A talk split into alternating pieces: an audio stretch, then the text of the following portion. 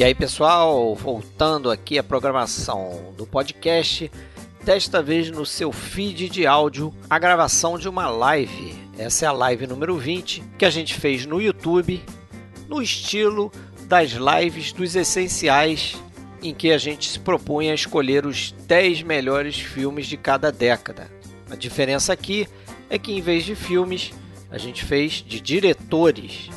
Então, cada participante trouxe seus 20 diretores preferidos, a gente cruzou as listas e chegou no final ao nosso top 10 de diretores preferidos de todos os tempos.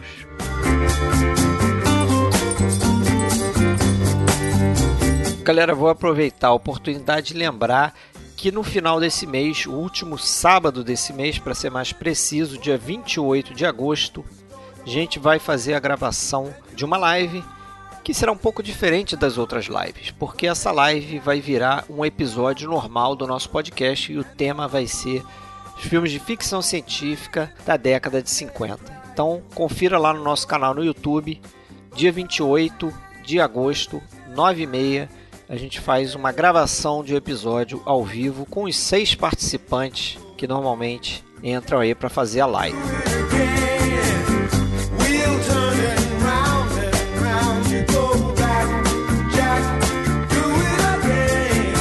Bom, se você quiser dar uma olhada aí na nossa live no YouTube, acesse o nosso canal, procura no YouTube por podcast Filmes Clássicos ou entre em filmesclássicos.com.br para descobrir o link lá do nosso canal de YouTube e também para ouvir os nossos podcasts em áudio. Estamos também no Spotify e em qualquer outro agregador de podcast. Sempre procure por podcast Filmes Clássicos.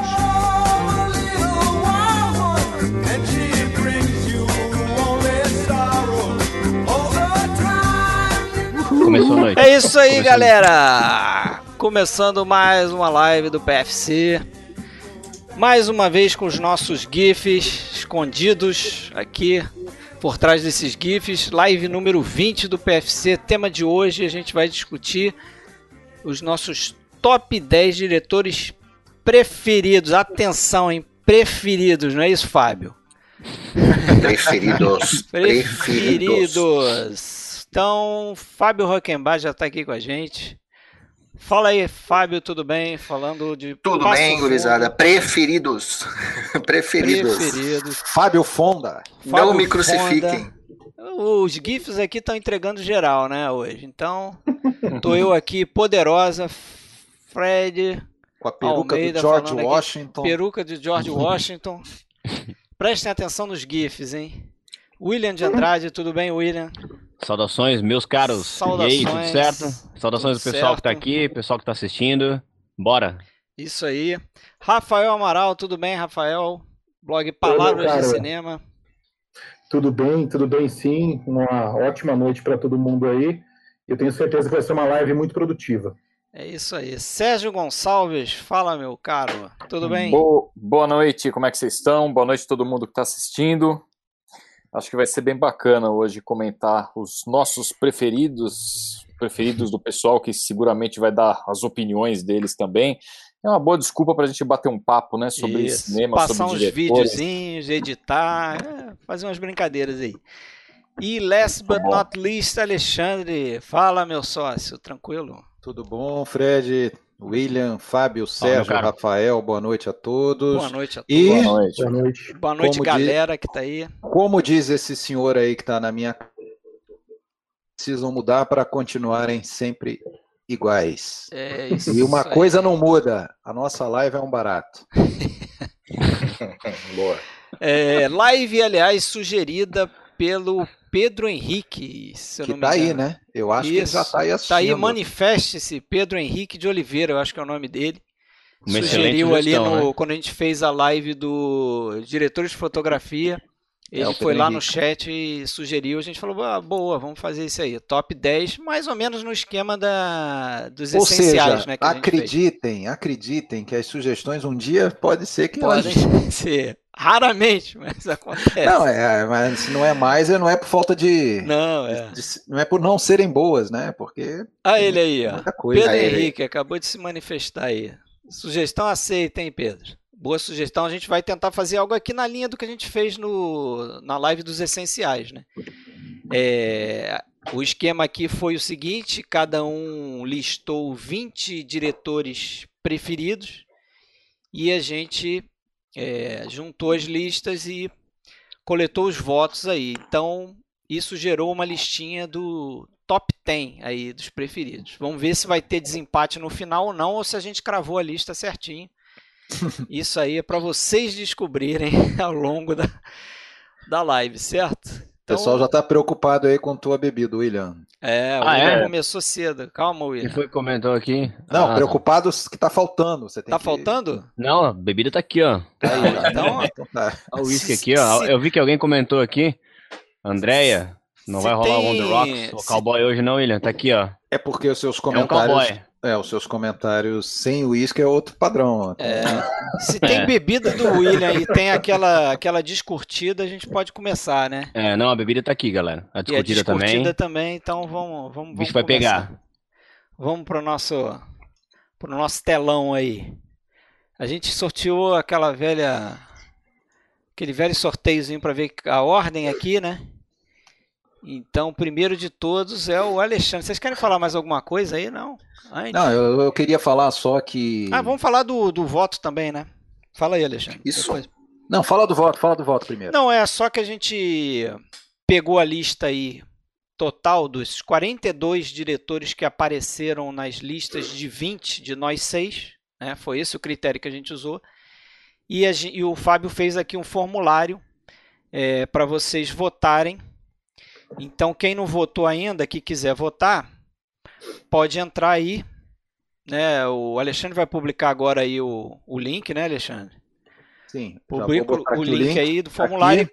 Quando for o intervalo, a gente a gente corta esse formulário aí para computar os votos e no final da live a gente lista aqui, né? A gente fala é, o top 10 da galera, né? Isso aí. Tá ali o link nos comentários. Isso. Ali após o Boa Noite a Mônica, Thiago Renato, depois tem o um link. Quem quiser participar, não estranhem a lista, né? A gente não sentou aqui e tentou fazer uma lista de 42 grandes Já diretores. deu muito pano para manga né? essa, é, essa lista. A lista foi hoje, né? compilada né? a partir da, de uma lista de listas de 20 de, de nós aqui. Então, se a gente tivesse parado para fazer uma lista de 40 diretores sem repetir os diretores, provavelmente entrariam muito mais diretores ali. É... E entrar outros nomes, né? É. é. Não, mais é ou seja, vai faltar, o, vai faltar o diretor que vocês gostariam é. ali. É, mas é, é óbvio que hoje, né? É hoje, isso na verdade é uma grande brincadeira, porque essa lista, mesmo a lista final dos 10, é a lista das 10 coincidências, né? Não é a lista dos 10 melhores, na nossa opinião, porque a gente nem ranqueou, não é. deu nota, né? Isso, é simplesmente a lista sim. das coincidências. É uma grande brincadeira para a gente se reunir mais uma vez aqui e o, e o que, o que a gente está. Desculpa para ver cenas dos filmes, né? É isso aí, para fazer esses é. vídeos fantásticos. Desculpa para falar de cinema, para falar de diretores. É. Não... E o que acaba que a gente está fazendo aí com esse formulário é pedir para as pessoas votarem nos 10 diretores entre os nossos entre os nossos preferidos aqui, né? Não é nem necessariamente preferido da, da pessoa, porque pode ter é, diretor fora é, da lista, evidentemente. Falando nisso, é, eu queria dizer uma coisa para vocês. É, a, até o. É essa, cara.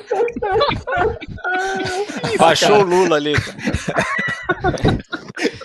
Desculpa, até o. Pô, é foda, né? Até antes de começar, tinham 71 votantes, 71 que preencheram o formulário e o cara que chegou mais perto da nossa, o cara que chegou mais perto da nossa escolha final de 10, porque nós já sabemos quem que ficou entre os 10, é, acertou 8, quer dizer, é, mesmo Não dentro, digam que a lista é manjada, né? Não é tão manjada, é. Assim, porque...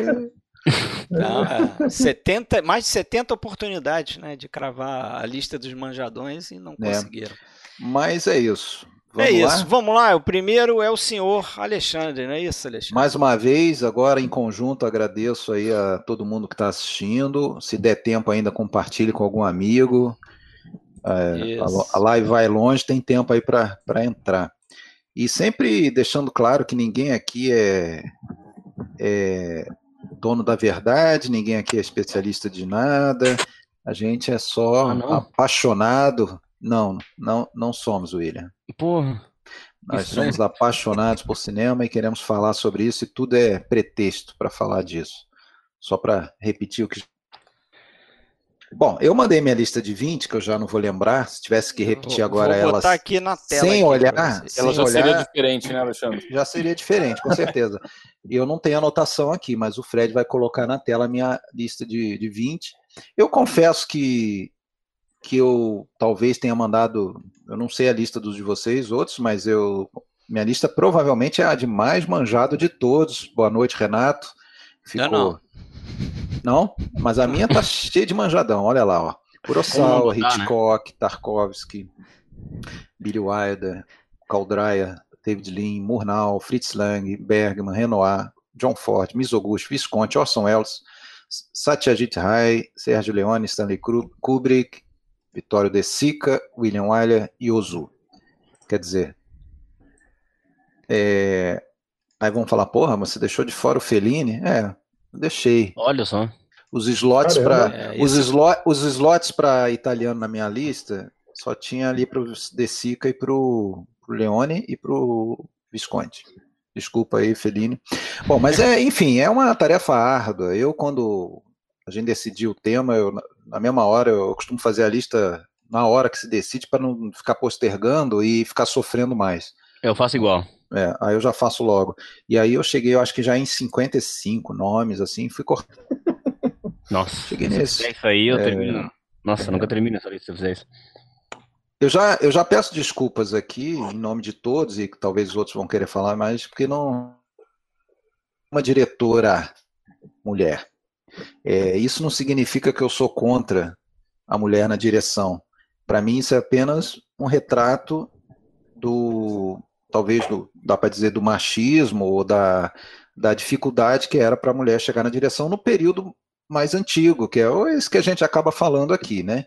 Talvez se a gente fosse fazer uma lista aqui do, dos melhores diretores dos anos do século XXI, talvez já tivessem várias mulheres aí, né? Porque tem, temos com certeza uma quantidade bem maior de diretoras é, mais fazer, negros e não, e, e, não é e não é ter diretoras apenas diretoras fazendo bons filmes né? Porque o foco aqui é escolher diretor que a gente gosta e não escolher Qualidade, né? e não escolher esse ou aquele diretor para é, representar uma uma categoria ou para representar um grupo social. Acho que a gente aqui passa ao largo disso. Ainda que para muita gente seja um erro passar ao largo disso né? A gente deveria sim porque se você passa ao largo você está compactuando não, não vamos entrar nessa questão. Né? A escolha aqui foi de diretores que realmente é, é, eu curto do passado. Então, bom, e aí ficou decidido aqui que cada um de nós ia falar um pouquinho mais sobre dois. Né? E o Fred designou para mim dois diretores que, por acaso, estão representados ali, vocês já conseguem saber quais são. Né? O senhor Luquino Visconti e o senhor Akira Kurosawa. Eu não sei por qual, por qual eu começo, tarefa árdua, são dois diretores de quem eu vi tudo, de filmografia completa, né? Que também não são filmografias assim tão extensas, né? Vamos começar o Kurosawa, o cara que fez acho que 30 filmes. É, aliás, tem um filme dele que é perdido, né? Mas foi uma co-direção, né? Foi só uma co-direção lá de 46. E ninguém nunca viu esse filme, que eu saiba. Uh, e e, e, também os dois, além disso, nós no podcast Filmes Clássicos fizemos episódios aí, uma série de episódios com a filmografia inteira. Foi assim com Kurosawa em três episódios, foi assim com o Visconti em dois ou três, dois, dois episódios. É, é, difícil falar desses caras e sem demorar muito, e a gente não pode demorar tanto assim cada um. Só, só posso dizer que são dois diretores que eu de quem eu tenho muita dificuldade até mesmo de eleger um top 5, um top 10. Kurosawa mesmo, eu listo agora aqui, se me pedirem, eu listo 15 filmes dele que eu adoro, que eu acho que são obras-primas, ainda que para muita gente o conceito de obra-prima é a obra-prima, uma obra-prima, né? Mas enfim, deu para entender o que eu falei. 15, no mínimo, filmaço, ou seja, metade dos filmes dele que, que eu acho que estão no topo. É, tem alguns que são incontestáveis, eu acho, como cinema mundial, né? Não precisa gostar de ser aficionado por cinema japonês, por cinema, filme de samurai, por Jidaigeki, para gostar, como alguns que a gente está vendo aí na tela, Sete Samurais, né? Que é um dos melhores roteiros de todos os tempos. Tanto é que influenciou o cinema americano, foi copiado, né? É, e é uma pena que muita gente hoje em dia vai ver a refilmagem dos Sete Homens e um Destino e nem sabe que isso vem lá de trás. Trono Machado de Sangue, o Rach... e Odimbo, né? Até por acaso estava revendo hoje pela enésima vez.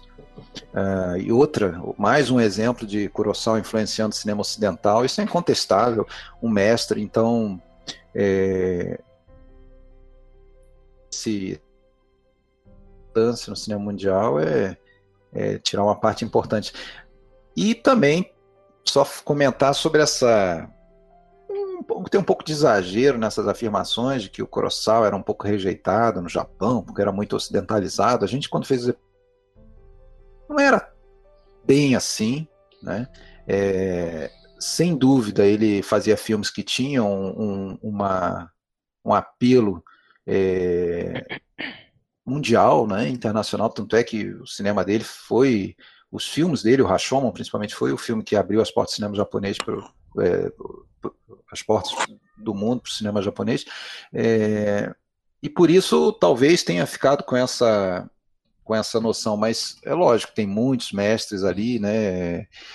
pode falar de Naruto, de Ozu, de Mizoguchi, gente até anterior a eles lá, um diretor que sempre que eu vejo tem, tem, me agradado muito, Shimizu, o pessoal aí que a gente vai tratar em breve num podcast dos filmes Samurai, o Gosha, o Okamoto, pessoal da, da novela vague japonesa, pessoal né? Pessoal da animação, né? Também. Pessoal da animação, ou seja, tem um universo, o cinema japonês é um universo gigantesco, e o Kurosawa talvez tenha se tornado mais famoso no ocidente, ok, isso não quer dizer que ele seja o melhor diretor japonês de todos os tempos, mas para o que eu tive oportunidade de ver, e aqui é o que a gente sempre coloca, ninguém aqui está querendo dizer nada em termos absolutos, mas para mim, esse é o cara que me é, conquista né, que se você falar agora, vai lá sentar para rever os Sete Samurais, eu vou com prazer, porque são filmes é, que a cada vez que você rever, você vê um detalhe novo, né? Então, é, eu votei nesse cara e eu tenho fé que ele vai estar tá nos dez finais. Desconfio que todo mundo aqui votou nele, não sei. Será? Será? Será? Saberemos. É. Alguém quer acrescentar alguma coisa sobre o. Tome seu uísque. Seu Coroçal não é. O meu é café, meu é café. Por enquanto é café. Coroçal, alguém quer acrescentar alguma coisa? Não, nada. Um dos meus diretores preferidos. Com certeza está na minha lista também. Eu, eu preparei aí, eh, não sei se vocês estão sabendo também, eu preparei aí uma listinha de 10 que eu chamei de filmografia básica, tá? Para encerrar cada clipe desse aí. Que é só uma sugestão. Se alguém é, viu algum desses filmes do Kurosawa e por acaso, porra, quero conhecer mais da obra desse diretor, tá aí uma listinha básica, não sei é, se todos concordam são, aí. Esses são, eu concordo, oh, esses 10, esses 10 aí estão naqueles meus tá ele. Teus 10 preferidos aí. Grande noir japonês. É. Um filme que, que deslumbra, né? Quem, é... Inclusive tem gente que vê filmes hoje em dia com Rashomon e acha que é uma grande inovação. É. é e por aí vai. Aliás, né, Alexandre?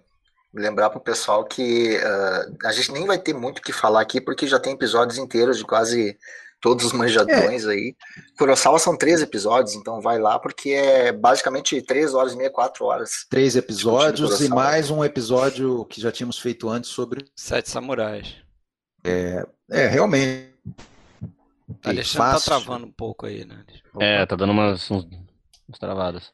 Essa live, estão me ouvindo agora? Sim, sim. Agora sim. sim. É, essa live, pelo menos para as pessoas comuns aqui, como eu e outros aqui, foi fácil preparar, né? Eu falei para alguns, né? Porque o Fábio e o Fred eu sei que ralam bastante aí preparando os vídeos e tal. Porque não tem muito o que estudar sobre ficar chovendo molhado, falando, tá tudo lá. E o cara é grande, né? cara é grande demais. E eu tava, tava vendo essa lista aí do, do Fred, tava pensando aqui, né? Como hoje a gente tem acesso a esses filmes, né? Você vai rapidamente, você consegue, por uma via ou outra, você consegue ter acesso e assistir esses filmes. Eu lembro, lá nos anos 80, meu avô, que era um apaixonado por cinema, eu me lembro dele falando, quando você já assistiu um filme chamado Rashomon? Rashomon? Hum. Quando que eu ia assistir Rashomon? É, eu ia ver isso? É anos que loucura, né, cara? Não, isso é, é, algo da nossa experiência também, né? Quanto tempo você levou para ver esses filmes todos aí? Porque você não viu na última década, de repente. Não, né? então, não. Você está tentando foi... ver esses filmes, a gente aqui tá, alguns de nós, talvez, tentando ver esses filmes aí há 30 anos, sei lá. E... É? Pois é, pois não, o próprio. E assim, filmes. 2001, meu avô me perguntava tantas vezes se eu já tinha assistido 2001 até o dia que passou na televisão, porque não tinha. Era uma época pré-videocassete começando. Esse filme não tinha para alugar 2001.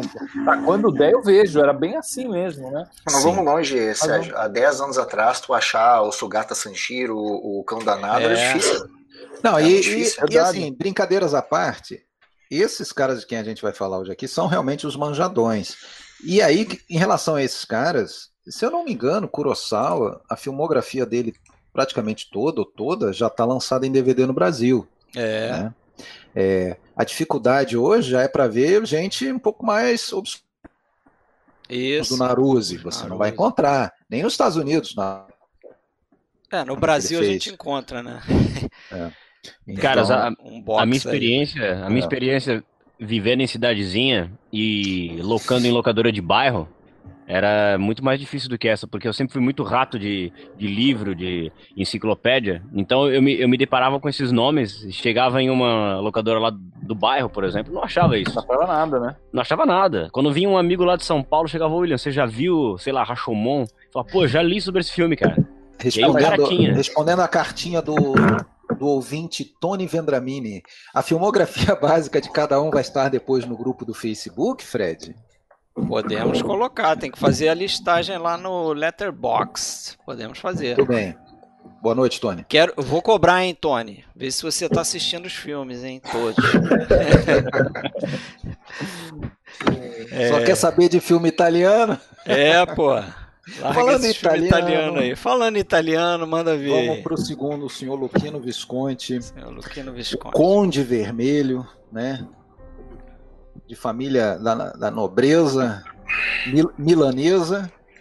Um cara que tinha tudo para seguir um outro caminho, no entanto, é, tinha uma paixão pelas artes. É, e se o Kurosawa a gente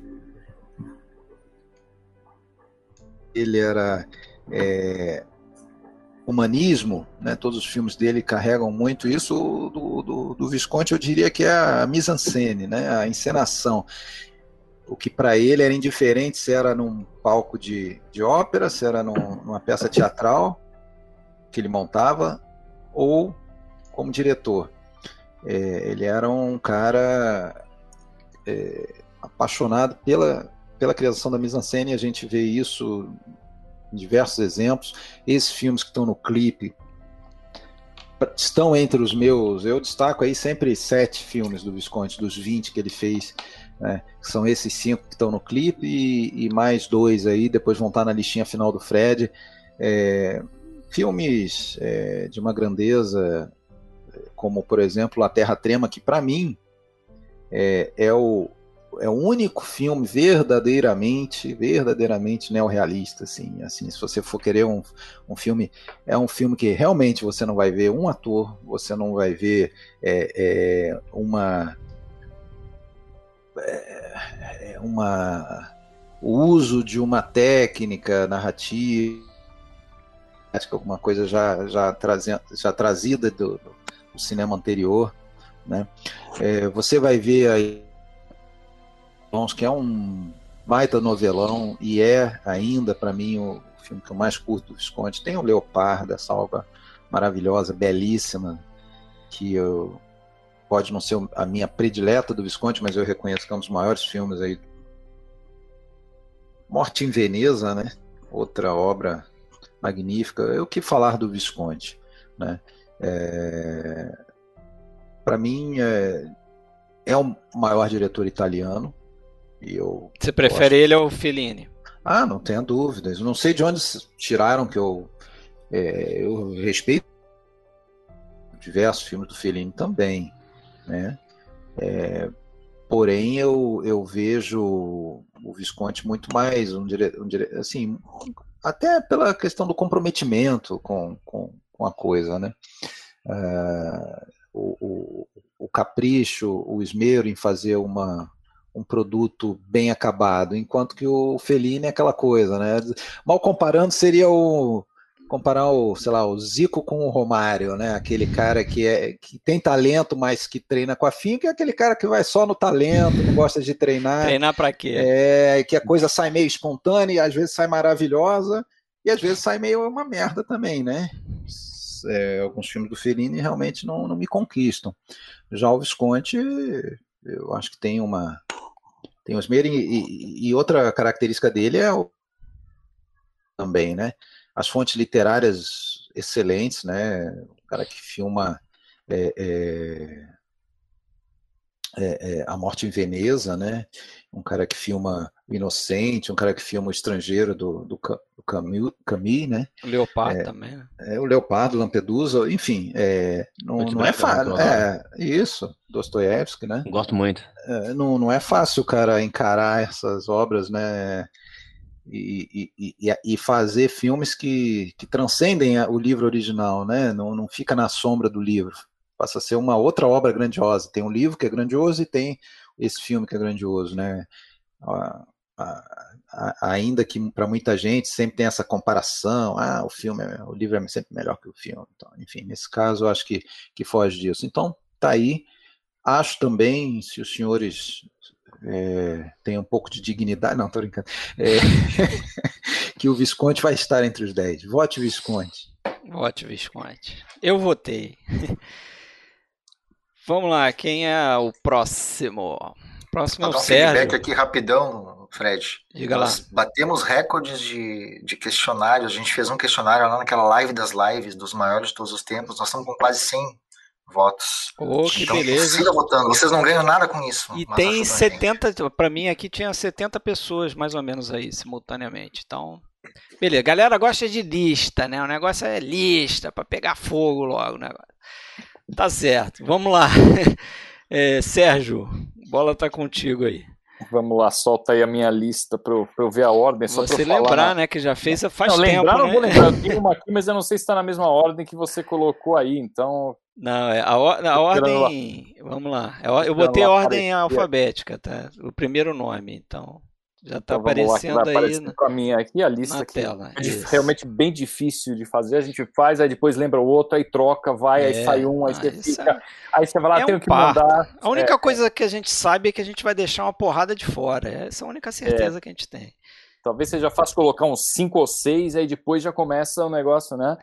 Mas é. aí os que que realmente são aqueles diretores que me emocionam, né? Eu coloquei Kurosawa, entrou na minha também, Hitchcock, Billy Wilder, Charlie Chaplin, David Lean, David Lynch, Murnau, Coppola, Frank Capra, Bergman, Ford, Visconti também, Buñuel, Scorsese, Wells, Amodova, Sérgio Leone, Stanley Kubrick, Steven Spielberg não poderia faltar, alguém já perguntou aí, será que ele ia aparecer? E Woody Allen. Quem te conhece sabia já. É manjadão, para quem te conhece é, é mais manjado da live, né? Não botou Feline, Sérgio. Feline é. não entrou, né? Não coube. Que estranho, cara. fiquei surpreso de não estar tá na sua, Alexandre. Eu pensei que fosse é, Essa foi a maior surpresa lista. da noite aí. Eu consegui, eu consegui colocar o Visconti e Feline na minha. Mas deixei é. outro de fora, mas beleza. Não, mas muito bem. E aí o Fred pediu para eu, eu escolher, não, ele selecionou dois, né, para comentar, assim como o Alexandre. E eu vou comentar, começar falando do meu xará, Sérgio Leone, que não sei se entrou na lista final, mas Sérgio Leone é um dos, embora seja um diretor, né, um diretor italiano de uma filmografia tão enxuta, né, ele assinou sete longas metragens, mas sei lá, se eu tivesse que fazer uma lista dos meus 10 filmes preferidos, eu acho que tem dois filmes dele, então eu não teria como ficar de fora da minha lista, né? É um cara que nasceu respirando já cinema, o pai dele era um dos é, pioneiros do cinema italiano, a mãe era atriz na época do cinema mudo, e ele já começou a aprender desde o começo, né? Desde o começo como assistente de produção. Ele estava como assistente de produção do Desica no Ladrões de Bicicleta, é, participou lá de, da produção de vários filmes, com produções americanas lá na, pela Tinetitá, incluindo Covades, Ben-Hur, né? Tem aquela lenda famosa que ele teria dirigido, ele gostava de contar isso, que ele teria dirigido a cena lá das corridas de biga. Das corridas bigas, né? E embora muita gente que Mentira deslavado, mas tudo bem.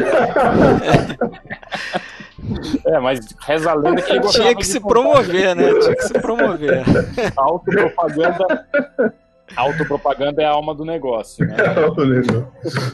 e aí, ele, na verdade, a primeira função dele como diretor mesmo dele foi no filme Os Últimos Dias de Pompeia, que era do, tá, dirigido pelo Mário Bonar, mas que acabou ficando doente e ele acabou assumindo a direção, embora não seja acreditado por isso. E o primeiro filme que ele assina é um filme que na realidade não, não parece ter uma assinatura do Sérgio Leone como a gente, a gente conhece, né? Que é o Colosso de Rhodes, é aquele filme já estilo capa-espada, é, bem já na fase que esses filmes estavam decadentes. É um filme ok filme de assistir. comercial, né? Filme comercial, de gostoso de assistir, para quem curte o estilo, é gostoso de assistir, mas você não enxerga. Eu, pelo menos, não vejo assim aquele grande talento do Leone que a gente conheceu depois, né? Mas é o primeiro que ele assina, né? O Colosso de Rhodes, em 60. E na, na sequência, aí começa realmente uma, uma carreira estrondosa, que começa com com, a, com o chamado Western Spaghetti, né? Assim foi denominado essa, essa nova visão que ele deu para o estilo de Western, com por um punhado de dólares, que é o primeiro que faz aquela. O primeiro da chamada trilogia dos dólares, né? E começa roubando o script de quem? Do Kurosawa de Yojimbo, né? Praticamente é uma, é uma cópia, mas nem por isso nem por isso deixou de fazer sucesso, né? Lançou o Clint Eastwood, que acabou virando, virando uma estrela, e ele já traz algumas coisas bem interessantes. Eu acho que é, isso é um pouco controverso né, nessa trilogia dos dólares. Eu até quero ouvir também a opinião de vocês. Eu acho que ele vem num crescente, né, por um punhado de dólares, depois vem por uns dólares a mais, depois três homens em conflito. Há quem prefira o segundo. Né, eu acho que ele, que ele vem crescendo. Eu também acho. E, e você, quem é o Fábio, que é o grande especialista em western, como que você vê essa, essa trilogia aí do Leone, Fábio, em relação ao... Eu concordo contigo, concordo contigo. Acho que ele vai dominando mais. Uh, quando tu chega, bom, Três Homens em Conflito, se a gente vê hoje, os três são ótimos, né? Mas o Três Homens em Conflito, tu vê na estrutura, tu vê em toda a encenação o quanto ele tá, tá evoluído em relação aos dois primeiros, mas os três são, são fora de série. Eu concordo contigo, também vou na crescente. O, o primeiro, aí. o primeiro parece ser quase um filme de guerrilha ali, né? Você vê que ele é. tinha dificuldade de orçamento e parece é, que ele estava é. realmente testando ali algumas coisas. É, talvez nem ele mesmo tivesse noção, né, do sucesso que o filme faria. É. Né? E enfim, aí, mas ele já começa com algumas das marcas registradas, né? O Leone tinha aquilo de apresentação dos personagens, isso é uma coisa muito marcante, né, nos filmes dele, como os personagens entram, são apresentados para o público, uso da música, o suspense. Ô, Sérgio, o, o Clint não fazia ideia, né? Porque o Clint ficou sabendo que o filme estava fazendo sucesso, já tinha saído da Itália e conhecia o filme por um outro nome. Pois e aí é. falaram para ele que o filme estava fazendo um puta sucesso, ele... É, e, enfim, ele, ele já vai. É, eu acho que é exatamente isso, né, Fábio? Quando você vê três homens em conflito e, e como ele vai crescendo e, e, chega e nos presenteia, né, com uma das melhores cenas, eu acho, do cinema mundial, que é aquele trielo, né? No, no, final de Três Homens em Conflito. A gente não vai ficar aqui falando dos filmes, né? não tem nem é. tempo para isso, mas realmente é, assim, é um presente ver aquilo. Né? É, aí termina a trilogia dos dólares e depois ele vai fazer é um dos melhores né, filmes também da história, um dos meus favoritos, que era Uma Vez no Oeste, né, que a gente já fez até. Tem, a gente comenta bastante até no, no episódio do Leone no, no podcast, né? Mas realmente aquilo é uma aula de cinema e assim é um western mostrado de uma forma que como ninguém nunca tinha visto, né? E, enfim, eu lembro quando assisti a primeira vez, fiquei assim atônito no início do filme, já com aquela cena, aquela cena parada, a, aquela cena da mosca, é uma coisa que eu só falo, isso é uma coisa diferente. Isso aqui não é uma direção normal. Aí você já tem marca registrada do cara, né? e sem dúvida entrou nos meus filmes favoritos de todos os tempos. A parceria com o Morricone, esqueci de comentar, mas o Morricone que estudou com ele no colégio, né? Ele Morricone que que as, nas trilhas sonoras do filme dele, como engrandece, né? as é. trilhas engrandecem muito os filmes. Uhum. E depois tem o talvez o que eu menos Tem gente gosto. até que usa em vídeo de os imperdoáveis, né? Tem umas coisas assim. Mas vai lá. É, aí depois tem o 71, que alguns colocam, né, ah, como se fosse uma outra trilogia. Eu não vejo muito como uma outra trilogia. Eu era uma vez no Oeste, esse que é quando explode a vingança, né, o de La. Testa de 71, que fala da Revolução no México. Eu concordo que esse é o que menos me agrada, embora seja um bom filme. Acho um filme que algumas coisas ele é um pouco irregular. Ele fica um tempão só na parte de produção mesmo, praticamente não dirige, faz umas, umas direções meio por fora, assim, né, de alguns outros filmes e termina assim, a carreira dele termina grandiosamente com um projeto que ele ficou anos e anos desenvolvendo, que é o Era Uma Vez na América. Né? Ele, ele não aceitou dirigir o Poderoso Chefão, felizmente ele não aceitou, porque se ele tivesse dirigido, provavelmente a gente não teria Era Uma Vez na América, é, e ele acaba fazendo é em 84, e também eu sempre fico na dúvida de qual eu gosto mais, se é uma vez na América ou uma vez no Oeste. Cada vez que eu termino é de ver um né? deles, parece que ele fica o meu favorito, depois eu troco de novo. Enfim, um dos meus filmes favoritos de todos é os tempos. É difícil. Infelizmente, o Leone morre precocemente, com 60 anos, ele infarta, e a gente acabou não, não tendo mais. A única, dele, única né? coisa que eu lamento da filmografia do Sérgio Leone é, é que seja desse tamanho aí praticamente curta, da né? lista Como que eu coloquei aí, né? Falta os, os dois iniciais ali. Mas não, é. não colocaria numa filmografia básica. Não, não recomendaria para quem quisesse conhecer a obra do Leone que visse o Colosso de Rhodes, por exemplo. Só se tivesse é. muita curiosidade. Sim. Eu acho, eu acho Quando Explode a Vingança um filmaço, adoro. Eu acho é, é um filme que. Baita, baita filme que fica perdido ali, né? Nesse é, aí, é. ele tem uma claro filmografia tá, tão consistente. Sim. Eu concordo que ele não está à altura de uma, Era uma Vez no Oeste, não está à altura de Era uma Vez na América, nem de Três Homens em Conflito. Mas eu acho que é um filme impressionante. É, é, muito, é um filme muito acima da média. É o, né? é o tipo é. caso que a gente fala aí de alguns diretores que se tivesse na filmografia de um diretor comum, seria o melhor filme do cara.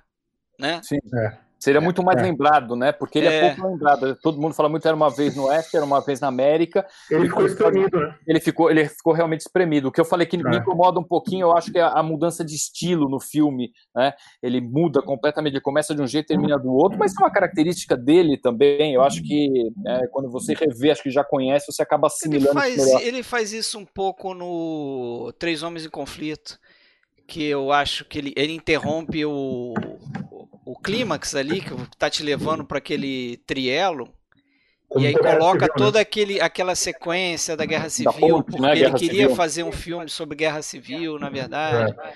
Reza a lenda que ele queria fazer uma nova versão de O Vento isso, Levou, né? Isso. Por é. isso que ele dá tanta importância ali para a Guerra Civil naquele momento ali. É. é. Mas, enfim, é, Leone tinha que figurar, né? Mas vamos, senão a gente não termina hoje, né, Fred? Tá, Fred tá, Isso. Daqui a pouco ele já me ama. E vamos falar, então, do diretor que Talvez, não sei quantos de nós, pessoal que está ouvindo a live também gostaria de saber, quantos não foram trazidos para o cinema clássico pelas mãos desse gordinho chamado Sir Alfred Hitchcock? Né? Quantos não começaram a assistir filmes antigos a partir do Hitchcock? Eu, eu falei do meu avô, sempre falo do meu avô, porque meu avô era fanzaço dele, via os filmes no cinema e tudo, e sempre comentava dos filmes do Hitchcock. Eu demorei para ver, só fui começar a ver os filmes do Hitchcock quando veio o videocassete, e a SIC Video na época lançou aqueles filmes, né, que... É, aqueles enfim, cinco, né, aqueles em VHS. famosos de VHS e tal, e aí comecei a assistir os filmes. Good Mas, evening. Mas é, e eu nem tinha, eu nem tinha ideia. Lembra quais eram os filmes? Eu lembro, era o Homem que Sabia Demais, O Terceiro Tiro, Um Corpo que Cai. Um Corpo que Cai e Janela Indiscreta. Isso. Maravilha. Eram esses filmes, foram os primeiros filmes que eu vi. Comecei a assistir até pelo Terceiro Tiro, que me...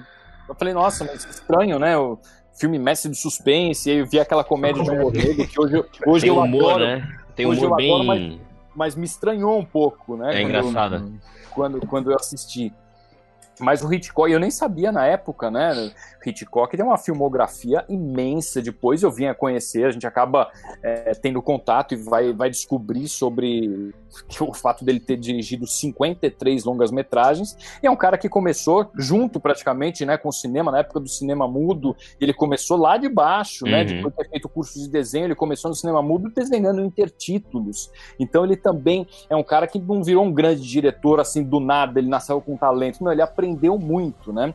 Aprendeu muito e a fase, a fase, o filme a fase muda dele tem filmes bem bacanas também, né? Eu sempre destaco aí o The Lodger, né? Que é o o inquilino ou o pensionista, enfim, tem alguns uhum. títulos em português. Eu acho que é um filme excelente da fase muda.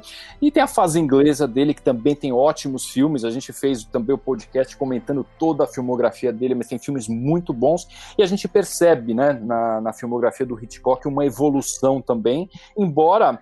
É, até pelo fato de ter feito tantos filmes, ele não é um diretor que fala, poxa, tudo que ele fez é impecável. Não, ele, fez, ele cometeu muitos erros. Tem filmes que bons, tem bolas fora, né? Tem coisas que não funcionaram. Ele experimentou muito, tentou inovar, inovou.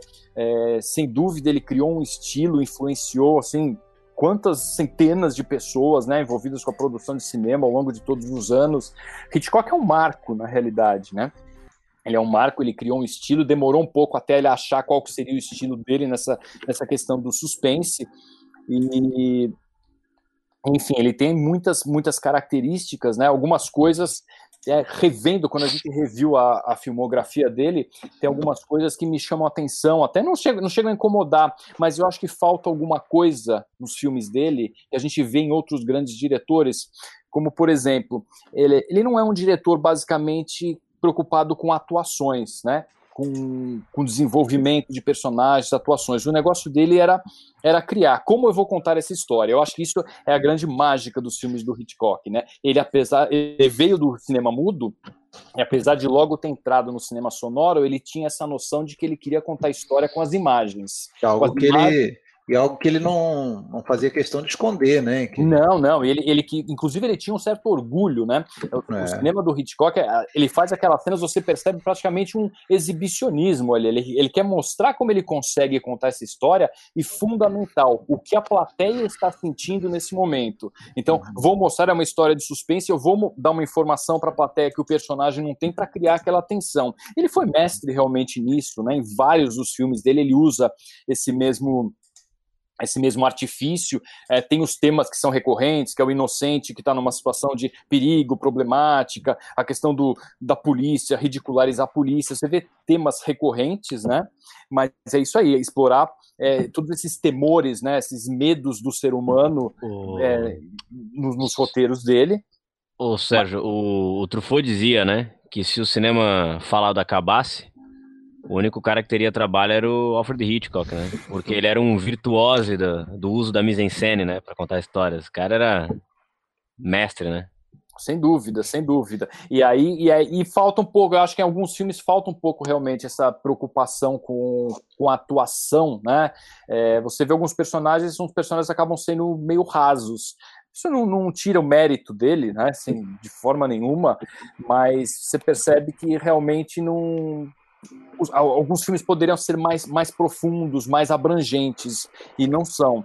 É, é, enfim, tem algumas outras coisas que ele aproveitou. Tanto assim, a questão era um cinema de situações, de mostrar, contar história, que ele tem o famoso MacGuffin nas histórias dele, né? Que é, a trama tem o, o centro da trama muitas vezes não importa, é algo de absoluta desimportância e ele desenvolve aquelas situações dos conflitos em torno de uma bobagem qualquer, que pode ser um segredo que alguém, alguém guardou. Né? Você começa a assistir. O importante é assim, envolver a plateia e. Envolver a plateia no que está acontecendo. E atingir eventos, o que ele né? quer, né? Então, assim. É aquela é... coisa do Hitchcock, né, Sérgio? Que ele, é, ele que é o autor daquela ideia de que não importa o que eu tô contando, importa como eu tô contando. Então, Exatamente. Então, ele era muito ligado no formal, né? Os atores eles tinham que fazer exatamente o que ele queria, não importa por quê. Não, ah. faz assim, porque assim tá planejado, o filme tá pronto na cabeça é, e, e é assim que vai sair. É desse jeito que eu quero. Ah, mas qual que é a motivação do personagem? Não interessa a motivação. Salário. A motivação é o seu salário. É faça ele... isso. Pô. Diziam sobre ele que ele até ele não gostava da fase de filmagem mesmo, né? Exatamente, então ele, o negócio ele, era planejar, o negócio era né? planejar, fazer o storyboard dele e na hora de filmar seria algo mais técnico, mais, mais... É, e cansativo, cansativo né? para ele. Né? Não era o que ele gostava. Agora eu vou realmente. falar que o, o, Hugo Harris tem razão, ele escreveu aí, Fred, impossível listar só 10 do Hitchcock, é realmente impossível. eu tava até vendo na lista aqui, é, ó, é. não tem o Dama Oculta, por exemplo, que é um é, dos seus eu, eu preferidos. Fiz uma lista, eu fiz até uma lista aqui, que eu falei assim, olha, se alguém não tá ouvindo pela primeira vez, está começando a se interessar agora por cinema clássico, né? Tive, teve um menino de 13 anos, né, Fred, que mandou uma mensagem, está começando a assistir. É eu verdade. fiz uma lista de alguns filmes, assim, que eu acho que é obrigatório para quem quer conhecer um pouco. Não sei se eles estão na sua lista, eu vou ler aqui, Fred, o que eu escrevi, que eu coloquei justamente o Pensionista, os tá 39 degraus. Tá aqui. A Dama Oculta, Esse eu não Rebeca. Rebeca, Rebeca, Festim Diabólico, Janela Ih, Indiscreta. nem botei festim diabólica aqui, tá vendo? Ah, Olha aí. Eita, nós. Janela Indiscreta, O Homem que Não Sabia é falha, Demais. era para colocar. É. O Homem que Sabia Demais, Pacto Sinistro, Ladrão de Casaca, Disque M para Matar, que é um filme que eu adoro, Intriga é, Internacional, Um Corpo que Cai, Interlúdio, Psicose, Os Pássaros e Frenesi. Mas ah, aí... Do começo até o final, alguns, mas também não consegui. ver Eu que tentei fazer 10 também, não consegui. Foi o Hugo não que dá. falou, não, não consegui. Dá, não dá. 15 aí, não, não consegui. Não dá, né? De qualquer... Eu deixei aqui de fora um dos meus preferidos, que é justamente O Homem que Sabia Demais, adoro é. esse filme. Frenesi eu vi recentemente, filmaço, filme filmaço, filmaço, filmaço o último também. grande filme dele. Isso, é. eu acho que é. é. É um filme formidável, formidável. E é isso, né? O Hitchcock é, é, meio chovendo molhado, é meio chovendo molhado, mas, poxa, é um dos diretores mais influentes da história do, do cinema. Eu acredito que esteja na lista de todos vocês e acho que vai estar na nossa dos 10, né? Mestre absoluto, né? mais votados, porque é, eu nunca encontrei um cinéfilo que falou, nossa, acho Hitchcock uma porcaria. Deve existir, assim como existe, né? Existem todos os tipos de gosto, mas Hitchcock ele é quase uma unanimidade. Eu acho né? que o então... Hitchcock é, é, meio que o Beatles do cinema, né, cara? é mais, mais, ou menos isso. Né? É tipo isso. Quem assim. são os Stones aí? É, é, meio legião, é meio legião urbana do rock nacional. Não, legião urbana, isso eu não diria. Não vou polemizar. Isso eu não diria, é muito político, William. Isso eu não diria. Calma aí. Tá certo. Muito bem. E é isso, né? Acho que podemos passar, né, Fred? Isso aí. Quem vem agora? Alguém quer falar mais alguma coisa sobre o Sr. Hitchcock? Vamos pro Fábio. Fábio. Assistam, ouçam os podcasts. Aliás, o... É, depois do Sérgio, né? Vamos mostrar aqui. Eu preparei, olha só, tô quase deixando passar aqui. Vamos ver como é que tá a contagem dos votos até agora, hein? Com Alexandre Opa. e Sérgio. Vamos lá, dar uma olhadinha. Ah, tem as parciais? Tem as parciais. Opa. Você não lembra das essenciais? Tem aí, Lembro, ó, top rank. Parcial, tem parcial, como não? Tem aí, ó. Kurosawa, Hitchcock, Billy Wilder, David Lean, Murnau, Bergman, Ford, Visconti, Wells, Leone, Kubrick, que é o que estão na lista de vocês dois. E aí vem o resto aí do, da galera com um, vocês vão ver a, a telinha aí já já.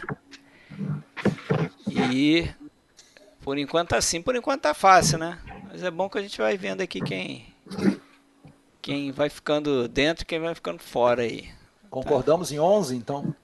É, não contei não, mas deve ser por é, aí. Concordamos em 11, isso. eu e Sérgio. Olha só. Isso aí, né? Tá bom isso aí, né? Não tá tão manjadão assim. Não tá tão manjadão assim. Vamos lá então. Fábio. Eu. Você, vamos, Fábio, vamos lá. Mas continua. Mas a gente tem o, o, o, delay aqui, eu vou fazer um, um enrolation até aparecer aqui na, na minha tela. Você quer que eu, é, vá falando? Sou, eu vou falando aqui. Não, não, não, não. Eu sou, eu sou paga-pau para cinema americano, né? Então quem me conhece Eu também, eu, eu também caí nessa daí, que eu adoro. Eu, me apedrejei por isso. Não, mas é, eu, eu coloquei inclusive. Colonizado. Sou, sou, adoro com prazer, colonizem. Eu, eu acabei colocando o que eu acho que são os três grandes diretores americanos contemporâneos que estão vivos, ainda está na minha lista, né? Opa. Coloquei Porra, mais não um fala isso. Não fui tão longe assim. Eu gosto muito. Não fala isso, cara. Esse cara não é tão vivo. Não, pera aí um pouquinho. Uh, agora apareceu aqui para mim. Então, vamos lá, os manjadões juntos, né? Tem algumas surpresas aí para mim, tá? O Kurosawa, Hitchcock, óbvio, Tarkovsky, Billy Wilder, Clint Eastwood, quem me conhece sabe, não poderia deixar para mim, é um dos grandes contemporâneos que estão vivos. David Lean, Coppola, Fritz Lang, Howard Hawks, para mim é, é, é, o Hawks é uma entidade do cinema americano.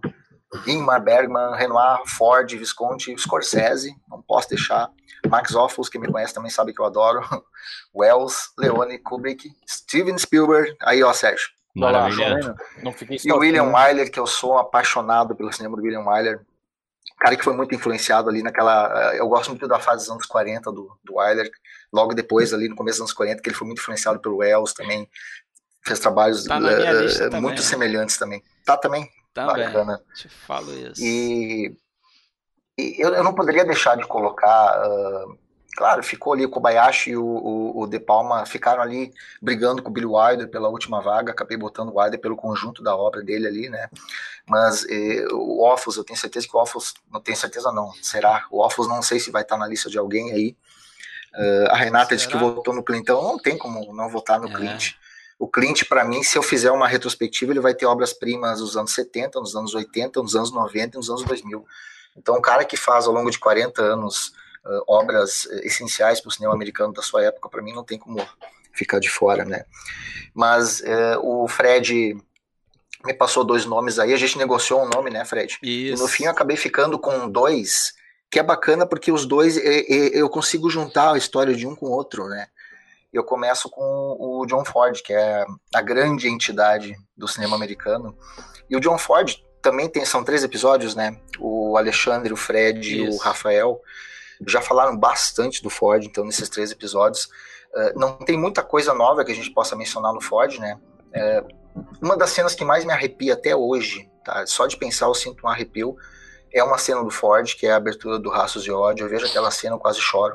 Né, a, a, a, trilha, tudo mais, né, e é um cara que ele, caramba, olha só, são 150 filmes, tudo bem, vamos pegar ali filmes do, do cinema o período mudo, mudo ali, mas ainda assim, ó, lá nos anos 30, em que ele já fazia os longa-metragens, teve anos que ele fez quatro filmes por ano, né? E não são só filmezinhos, são, são filmaços na, na era pré, pré-stagecoach ali, né? Até fazer Cavalo de Ferro, ele já tinha entregue 51 filmes como diretor. Nossa, é, ele assinava como Jack Ford ali. Pô, 51 Fala. filmes até 24. Mas, mas isso, Fábio, é uma coisa que eu tava me dando conta aqui, com até com o que o Sérgio falou, o que eu iria falar sobre um dos meus diretores e o que você está trazendo aqui também.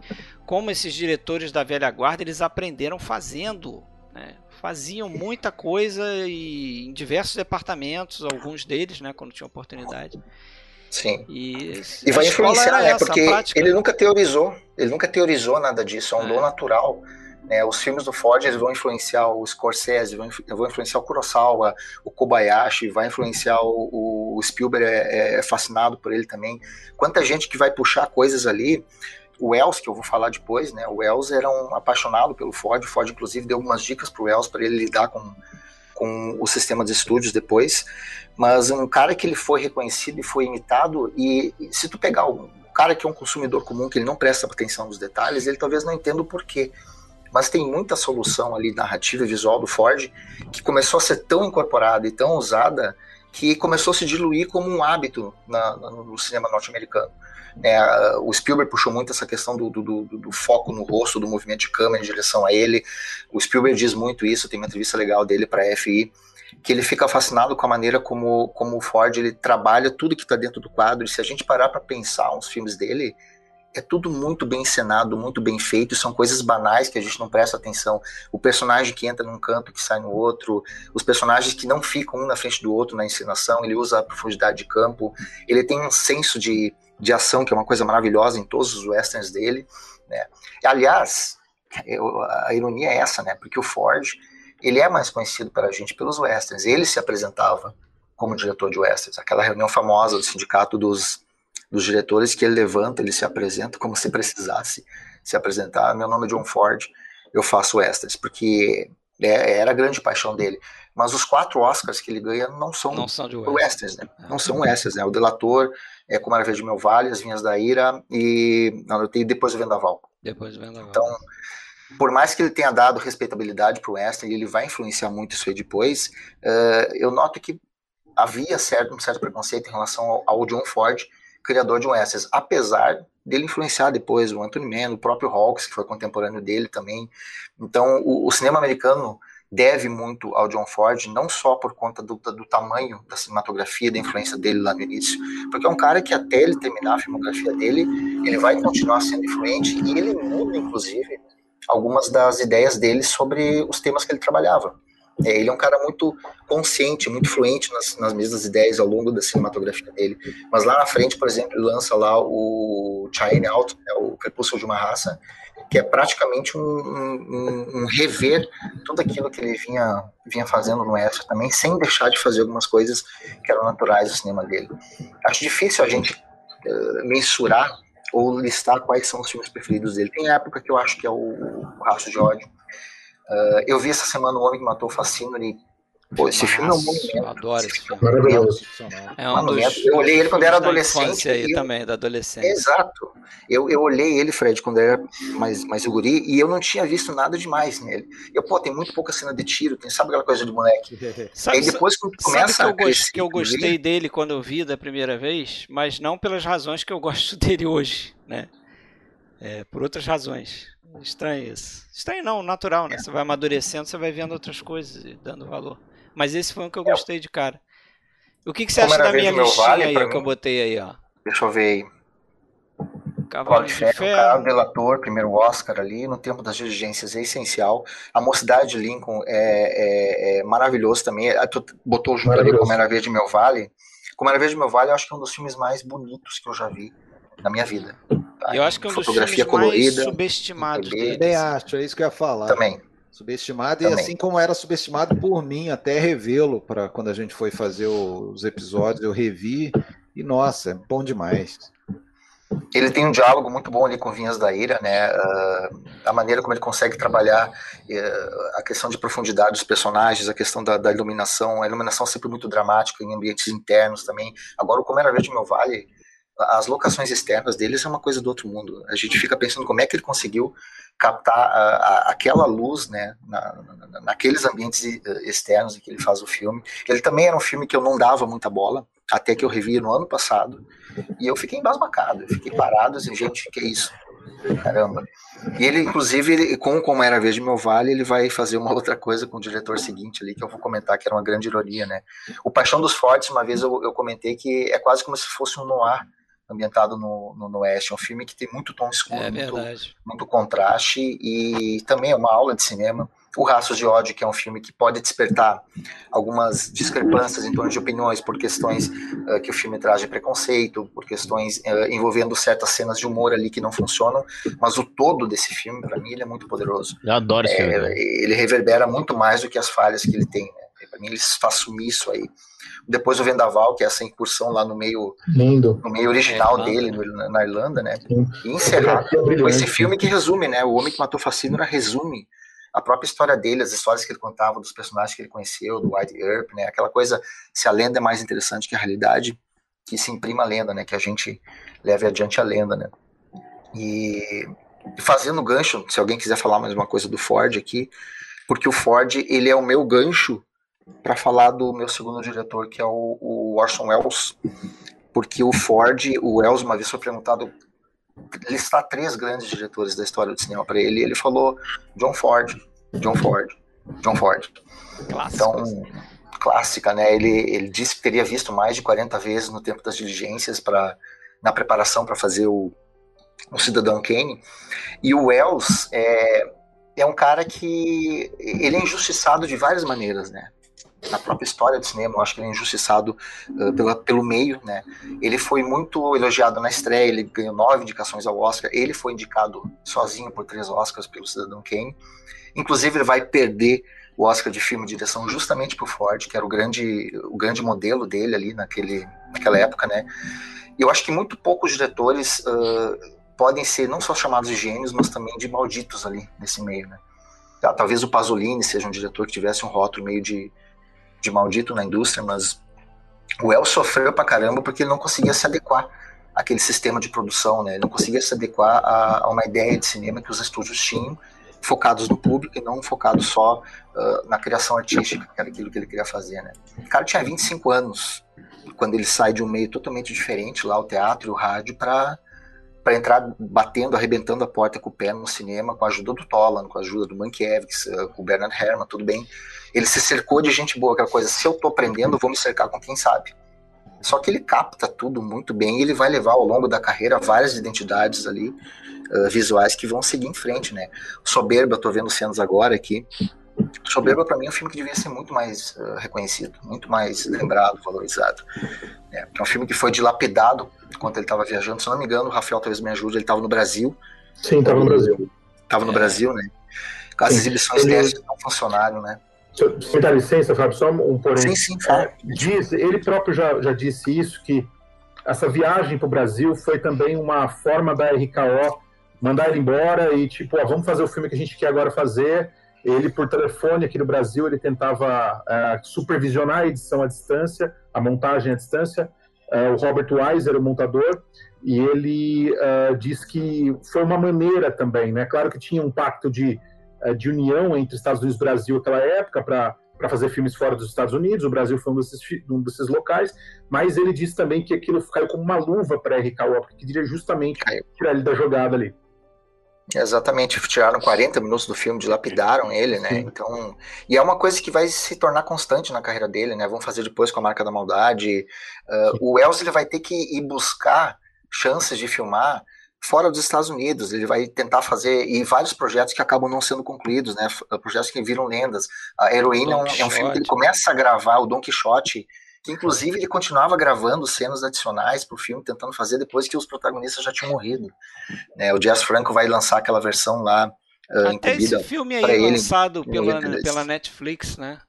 É. é, o outro lado do vento, né? O outro lado do vento, foi lançado ano passado, né? Ou ano retrasado. Tem um filme chamado A Heroína, que ele começa a gravar na Hungria, que seria uma adaptação de um romance da Isaac Dinesen, e no primeiro dia de filmagem ele nota que a equipe de filmagem lá na, na, na Hungria é muito amadora, e ele tinha várias dívidas, chegaram contas para ele pagar da estadia dele lá, ele foge da Hungria e deixa o filme inacabado, ele vai deixar outro inacabado que é o The Deep, também, então é, é, um cara que vai sofrer porque ele não consegue se adequar ao sistema e o sistema não consegue se adequar a ele, né? O Charlton Heston, que foi o cara que insistiu para que o, o, o Els fosse o diretor da Marca da Maldade, né?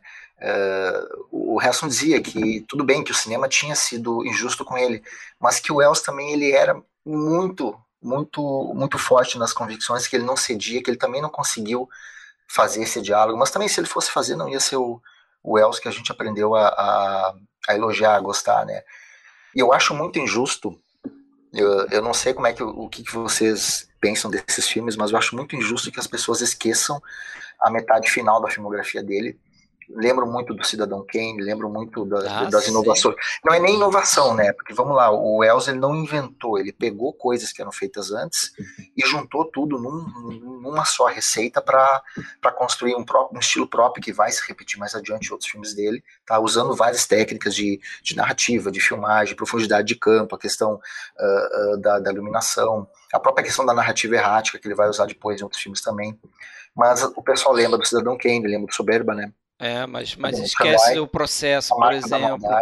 o processo, as adaptações de Shakespeare. O F for o... Fake eu acho excelente. Alguém colocou adoro, aqui Adoro, cara. No chat adoro esse também. doc aí. Eu acho que é injusto o quanto eles esquecem das adaptações do Shakespeare. O Também, Macbeth, mim, é mais Otelo, mas Otelo, Otelo, eu acho, Otelo, acho que vai ser aí o Falstaff, pra mim. Falstaff, Falstaff é um dos que eu não vi, sabia? Dele. Para mim, visualmente, Cara, é um filme que não fica nada a dever aos melhores filmes dele em termos de construção de. É. Uma... de, de, de, a gente vai fazer, a gente vai fazer a filmografia dele Ô, esse Fábio, ano aí no podcast. Sabe o que, que eu acho do Wells, cara? Eu acho que rola uma coisa assim, ó. Eu acho que ele é muito vítima do, do cânone, de tudo que ele fez, assim. Eu acho que rola isso, sabe? Às vezes, quando vai pegar até pessoas que são, sei lá, agora até falando em termos de público, as pessoas vão às vezes encarar, pô, ele é o cara que fez lá o o Cidadão Kane, que é uma espécie de, sei lá, Sgt. Peppers do cinema, assim. Aquilo dá um muda um pouco a chave do negócio. É como eu se ele que... tivesse a expectativa de que ele sempre tivesse Exatamente. fazendo um Cidadão Kane, né? Exatamente. Ele amaldiçoado pessoas... por aquilo. Eu, eu vejo, mundo, eu vejo uma... todo mundo encara meio que isso, como uma espécie de ah, eu vou botar um terno e uma gravata e vou assistir um filme desse cara porque isso vai mudar a minha vida. As pessoas e muitos não entendem por que, que o filme é maravilhoso, né? Exatamente. E muitos, inclusive, baixam a lenha nele porque enjoaram já de falar dele. É, exatamente. Ele virou, ele virou uma coisa canônica e acaba virando vítima do cânone, né? Eu acho que tem que tirar um pouco dessa coisa de vestir um terno e gravata para assistir esse filme e encarar ele como, pô, socioculturalmente, o que ele significou pra, pra época e pra indústria naquela época, né, cara? Tá me ouvindo, William? Sim. Tô te ouvindo. Falar. Tá. Não, eu só queria traçar um paralelo que eu vejo com eles, uma coisa que, que eu acho que tem um pouquinho também, apesar da grandeza talvez estar tá um pouquinho diferente, com, com o Vitório De Sica, né? Que é um cara que ficou. Não foi o filme de estreia, mas é um cara que ficou muito marcado por um filme que talvez seja mais grandioso que ele próprio, né? Que é o Ladrões de Bicicleta. E é um cara que também ficou um pouco mal visto, assim, entre aspas, né? Porque era um cara que não escondia que precisava ganhar dinheiro, então trabalhava em centenas de filmes como ator, fazendo um papelzinho. É, parecia que não estava preocupado em deixa eu manter um lustro aqui na minha brilhante carreira de diretor. Eu tenho um nome a zelar e tal. O cara fazia um monte de bomba lá como ator. Né? Mesma coisa que o Orson Welles também. Então isso um pouco, talvez tenha tirado um pouco essa essa aura assim de, de, de de gênio ou de grandíssimo artista. Era um cara é, que... é uma pena, né? É uma pena. Por exemplo, uh, Mr. Arcade, o Grilhões do Passado, é um puta filme. filme. Se tu, se tu assiste o, se tu assiste um tiro na, uh, uh, o Terceiro Homem e tu vê depois o Grilhões do Passado, é difícil tu não ter certeza da influência do Wells com o que o Carol Reed fez no Terceiro é. Homem, que são filmes muito parecidos em soluções visuais ali, sabe? E eu não acredito que o Wells tenha copiado alguma coisa do Reed. É, a gente percebe que a influência é inversa, né? O Grilhões Passado é lançado cinco anos depois do, do Terceiro Homem, é uma trama de, de espionagem, uma trama de, de suspense ali que as pessoas, as pessoas não conhecem, né? O pessoal não, tem um reconhecimento, não, não, lembra. Então essa fase final ali é, tinha que ser mais lembrada. O F for Fake também, né? Sim. Verdades e Mentiras, que é, fora de série, pro tempo que a gente vive hoje, inclusive, é um filme extremamente é, importante, né? É, ele tinha uma frase dele que ele sabia que ele, que ele era relegado ele sabia que ele era genial, né? Uma vez ele falou uma frase que é muito bacana, eu anotei aqui, que ele escrevia muito as próprias histórias, os próprios roteiros, adaptações, que o pior é que quando ele terminava de escrever um capítulo, ele não conseguia ouvir nenhum aplauso, porque ele só tinha a máquina de escrever na frente dele. Então é um cara que ele sofreu também a, a, pela indústria, mas ele sofreu pela genialidade dele, né? É o típico infante terrible, né? Que, que deixou essa marca toda pra gente aí. Se alguém quiser falar mais alguma coisa, não tem muito mais que falar, né? Também a gente Gênio, vai né? falar, vai ser falado ainda, né, Fred? É. Bom, então vou colocar a listinha aí, como é que tá com a votação parciais. do Fábio aí, parciais na tela, top 10, ranking parcial. É, vamos lá, classificação até o momento aí, ó. Kurosawa, Hitchcock, Billy Wilder, David Lean, Bergman, Ford, Visconde, Wells, Leone e Kubrick com três votos cada um, hein? Não sei quantos são aí. Alexandre deve saber. Aí tem um pessoal com dois, né? Tarkovsky ali com dois, Murnau, Coppola, Lang, Renoir, Scorsese, Spielberg e William Wyler. E o povo do um aí, já, já deve estar aparecendo para vocês. Agora está começando a aparecer aqui. Então já está bem variada essa lista aí, né? Tá, tá Mas concordamos assim. em 10, né? É. Concordamos em 10. Olha aí. Será que se mantém até o final? Mas é isso aí. Então vamos, vamos voltar aqui à vaca fria. Agora sou eu que tenho que ficar atento aqui, senão eu faço besteira aqui. Vamos lá, minha lista, hein? Atenção. Top 20 diretores preferidos do Fred, os manjadões do Fred. Cara, Fábio, como você, é, também minha lista ficou muito americanizada, mas é isso aí, cara. A gente cresceu, é nosso background. É, fazer o que? A gente, a gente cresceu é, é, vendo muito filme americano, né?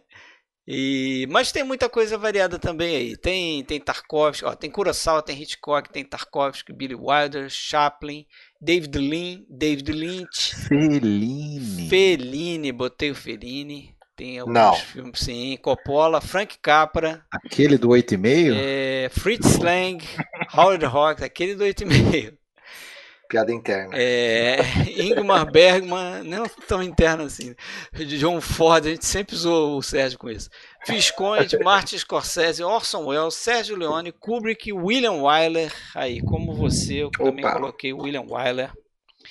Então, Bela lista, hein, Fred? Gostou? Talvez, talvez você tenha errado um ou dois só, mas. Olha é, só. Mas... o diretor mais contemporâneo que tem aí é um que já está aposentado, né? Que é o David Lynch, para você ver o naipe aí da minha, da minha é, O resto, tá todos belíssima. mortos, provavelmente. Tem mais alguém vivo aí? Não, só o David Lynch. Né? E o Coppola. Coppola. o Coppola. É, o Coppola ainda. Deus mas também tá meio aposentado. Não mata o homem, cara. Não Gente, mata o homem. É, fala, não fala aí, isola. O Scorsese tá vivo, pô. Isola. Eu vou falar de dois é. falecidos aqui, então. Tá? Vão ser dois diretores europeus.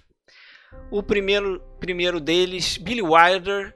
Você pode dizer que ele é um diretor europeu porque ele nasceu na Europa, né? Ele é austro-húngaro, apesar de ter feito a maior parte da carreira dele nos Estados Unidos, né? Um cara que começou é, fazendo filme na França, Sementes do Mal, o primeiro filme dele. E antes disso ele tinha sido repórter é, criminal, né? Então começou a escrever para cinema ainda ali na em Berlim. Escreveu vários roteiros e resolveu dirigir um filme que ele acabou fazendo em Paris, Sementes do Mal, e ali ele teve uma experiência ruim, segundo ele, né? Ele não queria mais dirigir depois daquilo ali. Mas ele recebeu um convite da Paramount para ir fazer filme nos Estados Unidos e lá foi ele, né, um judeu, de família judia ali, então isso foi no início da década de 30. Ele estava lá, né, vendo que o bicho estava pegando é, na Europa e resolveu pular fora, vir para os Estados Unidos. Que bom, porque aqui que a carreira dele floresceu, né? Ele foi colocado ali ao lado do Charles Brackett, outro ótimo grande roteirista e começou a construir uma carreira de roteirista nos Estados Unidos, até que um determinado ponto ele resolve dirigir seu primeiro filme, porque justamente ele percebeu que só sendo diretor é que ele teria mais controle sobre os textos dele. Né? Então, Wilder, para mim, é um cara que você tem que olhar para a filmografia dele e olhar para a forma dele de contar histórias. Né? Ele é um excelente contador de histórias ele não é um desses diretores é, que prima por grandes planos é, tecnicamente realizados, né? grandes enquadramentos de, de, de, de, de, de cena ali, né? De, então ele, o, o, negócio dele é mais contar histórias. O que não quer dizer que não tenha, né? Um ou outro é, puxar pela cabeça. Né? Mas realmente o, o, negócio dele era utilizar mais a linguagem clássica do cinema mesmo, né? Sim para contar as histórias dele. Ele é roteirista de todos os filmes dele, né? Acho que tem um que ele não seja. E para mim é um, é um, dos diretores mais versáteis, é, principalmente filmando no, no, nos Estados Unidos. Né? Ele tem comédias, grande parte da a segunda metade da carreira dele, né? Depois da metade dos anos 50 ele dirige muitas comédias, mas ele é um cara que é muito lembrado assim por dirigir grandes filmes dentro de, de alguns gêneros, né? Então ele faz um dos mais lembrados filmes no ar, que é o Pacto de Sangue. Ele faz um dos grandes filmes de tribunal que tem, né, que é a Testemunha da Acusação. Faz uma das grandes comédias do cinema americano, que é o Quanto Mais Quente Melhor. Então ele é um cara muito lembrado por isso, né? Tem um ou outro filme dele aí, eu não sei se vocês viram a filmografia toda dele, eu, eu assisti, mas tem um outro filme dele aí que realmente é, eu não gosto, mas com essa filmografia básica aí, é, eu acho que é incontestável. Isso só para mim só tem coisa linda. Ou filmaço, ou pelo menos filme bom assim. Eu botei alguns tipo uma loura por um milhão que que não é muito lembrado dentro da filmografia dele, mas eu acho muito interessante. Para mim, um dos grandes últimos filmes dele, né? Apesar de que tem gente que prefere o Fedora, acha que. Eu gosto bastante de Fedora. Eu gosto, eu gosto também, mas eu, eu acho que já não é mais. É, não tá mais entre os Meu top Deus. dele, assim. Aquela relação dos oito primeiro ali é. Meu Deus. Isso é, é, não tem como Não, é incrível que é um atrás do outro, né? Isso é que é impressionante. Só paulada. O que eu adoro dele, que geralmente o pessoal uh, não coloca entre os melhores, é o Sabrina, cara. Eu acho Sabrina um filme Sabrina, divino, eu adoro Sabrina. de assistir, né? A primeira é, página eu gosto também. É, primeira, primeira página, página, também, né? Que é um remake. Ah, e outro, né? e outro que ninguém o fala. Inferno né? 17, né? Também. Ninguém fala, 17 podia estar tá aí. Também não sei se é porque não gostam, que não falam, mas o o Spirit of St. Louis, como é que é o título no Brasil? Ah, é o tá com James Stewart, né? James Stewart, é, lá. É, não vou lembrar. É, a, a, águia do, Ele... não é. É alguma coisa com ah. águia ali. Né? É, é, eu me é. fugiu. Alguém ajuda aí nos comentários, mas é o filme do, do, do Charles Lindgren, Tem... né?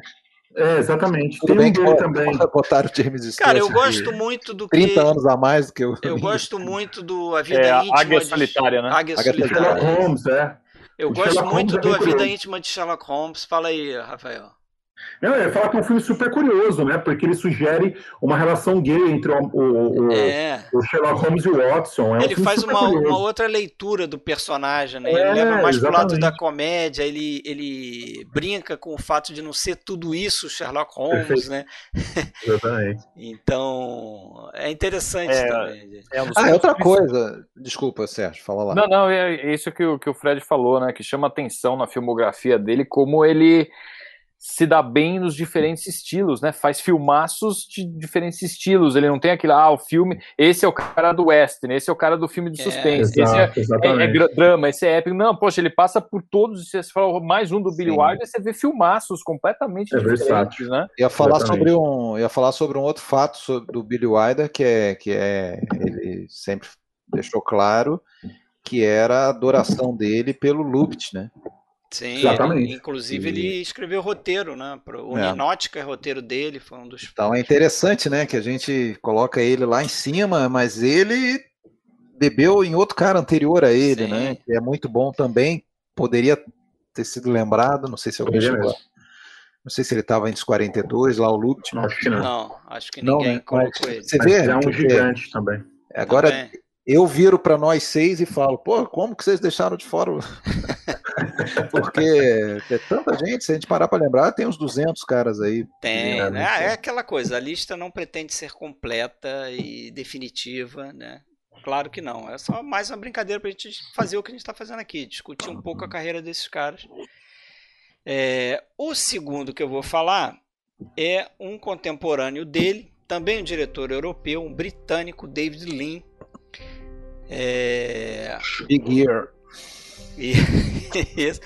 O, o, orelhão aí, vocês vão ver no final, bem notado pelo Rafael. Mas esse, o, o, o David Lean, o londrino David Lean, é um desses diretores é, que tem relação com aquilo que eu comentei ali na quando o Fábio estava falando do John Ford, que é um cara que começa ali no chão de fábrica, vamos dizer assim, é, do cinema inglês, né?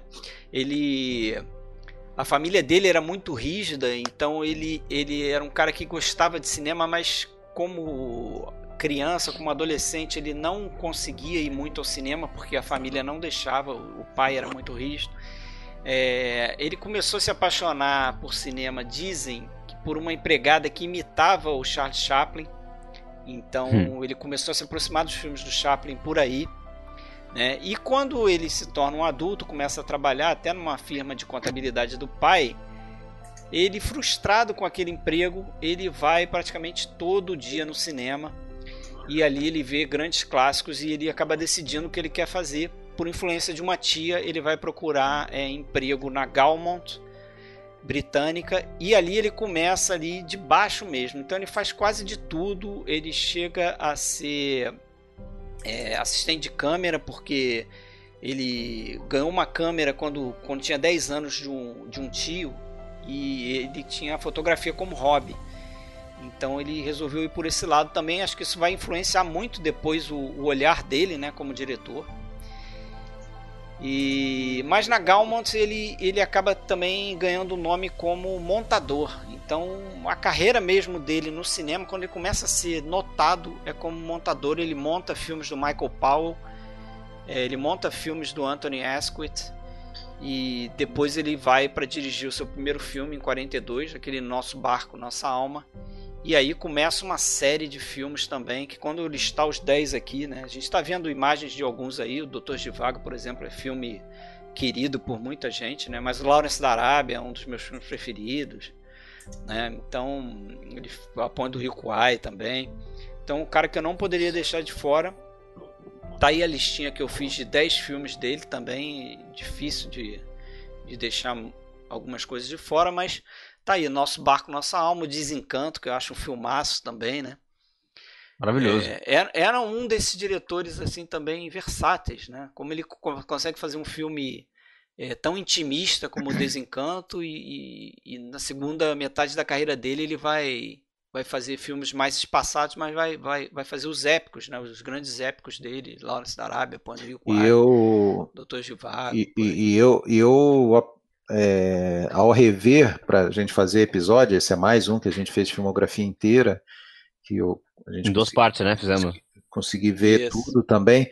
É, como que o segundo filme dele também eu, eu passei a é, é eu passei a gostar, porra, Tô começando a esquecer as coisas. O segundo filme dele. Segundo filme dele. O Oliver. Não, depois não, do nosso não. barco. Aquele do, do da, da saga da, da família é, ah, é, suburbana. É, Happy Breed, uma coisa assim. Happy é, Breed. Breed. Meu, animal esse filme aí. Aquela cena da, da, da notícia da, da morte do filho, meu Deus do céu, que coisa bem é demais, né, cara? Aquela cena é que você não escuta um diálogo, né? Eu fiz essa maratona porque esses dois episódios eu gravei com vocês, né? Não. Isso. E, esse cara, esse filme esse aí foi. Alegre. Esse, esse Povo Alegre. alegre. É. Happy Breed. Sensacional. Uma, uma família londrina Johnson. que atravessa é, todo o período entre guerras ali, né? Esse filme é, é sensacional, cara.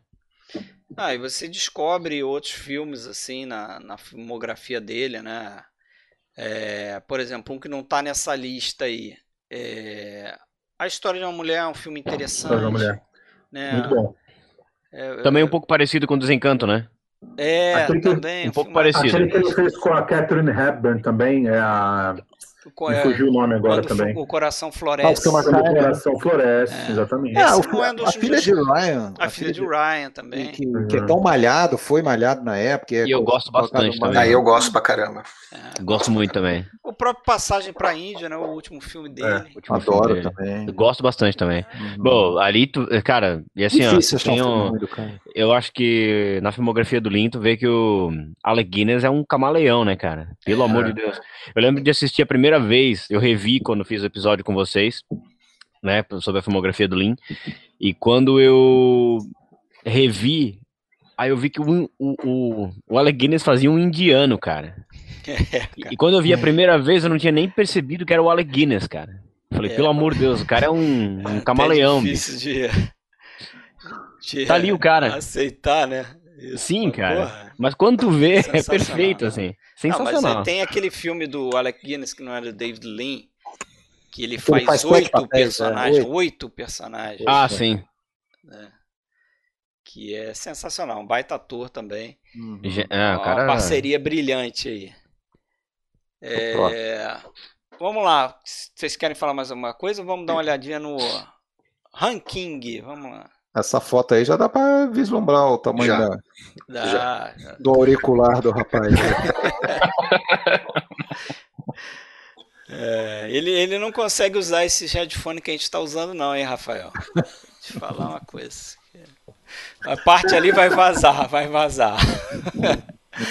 Mas tá aí, ó. Vários diretores com quatro, hein? Todo mundo votando Kurosawa, Hitchcock, Billy Wilder, David Lean, todo mundo votou no Lean, Bergman, John Ford, Visconde, Wells, Sérgio Leone, Kubrick, e aí vem a galera do 3. Tarkovsky, Coppola, Lang, Scorsese, Wyler, Chaplin.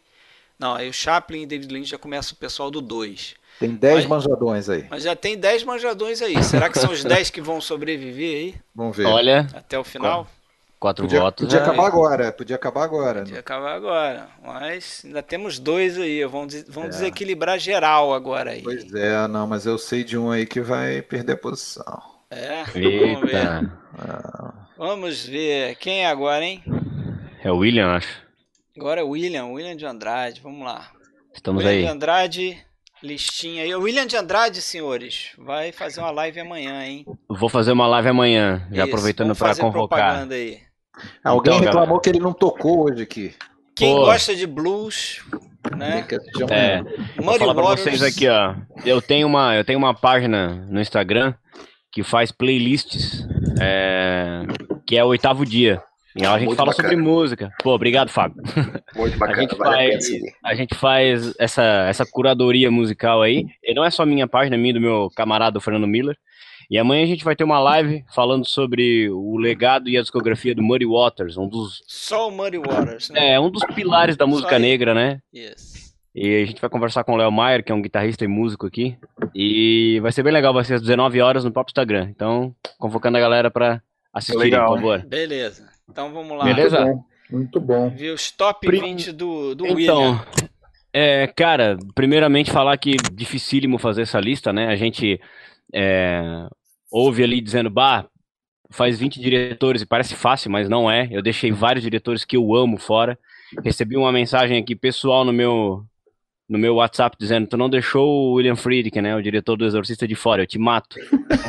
então, assim. Então, tchau, William. Foi bem te conhecer. Foi bom te um conhecer, cara. A Ô, live William... não vai acontecer amanhã. Esqueci é, que a gente acabou de já falar. Já era.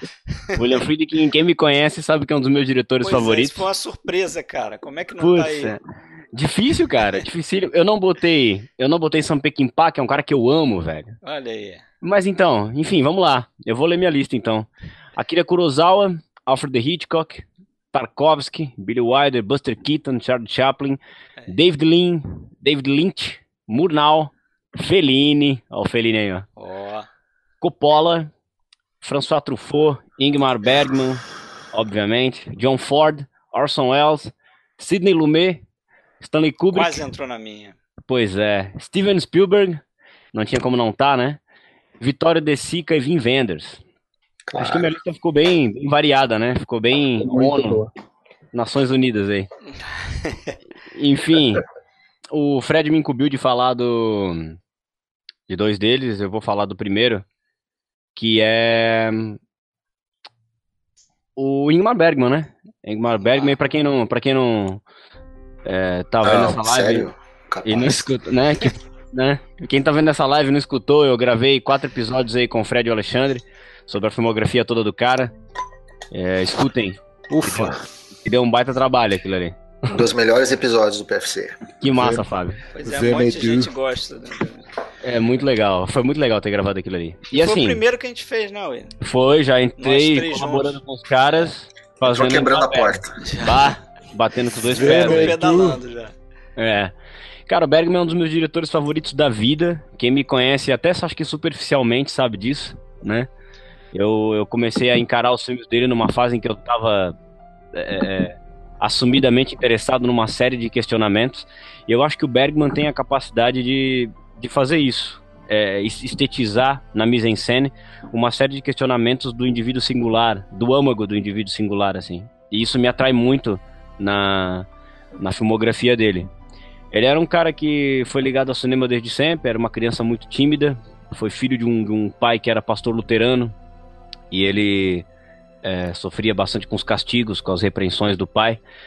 É, na filmografia dele, que funciona como uma espécie de quase que autobiografia, ele, ele morreu dizendo que não, mas a gente lê as biografias, as autobiografias do cara, sabe que sim, né? sabe que ele, ele se entrega totalmente e sabe que muitas vezes, por mais que existam personagens diferentes nos filmes dele.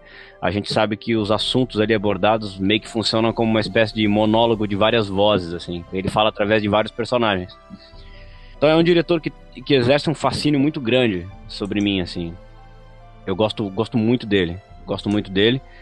E é um cara que, ao contrário do que muita gente pensa, eu converso com muitas pessoas que acham que o Bergman era um diretor de uma cena independente, né? E é curioso isso, porque se você pega o Ingmar Bergman, ele começou lá de trás, né, cara? Ele começou lá no teatro. Depois ele ingressou no cinema, dirigindo filmes, é, roteiros que não eram dele. Ele vai demorar, ele vai fazer, vai demorar nove anos, uma década, para fazer um filme de, em que ele vai assinar roteiro e direção, né? Em 1951 ele faz Juventude. E aí eu acho que começa uma fase tipicamente bergmaniana. Os primeiros traços bergmanianos começam nesse, nesse filme aí.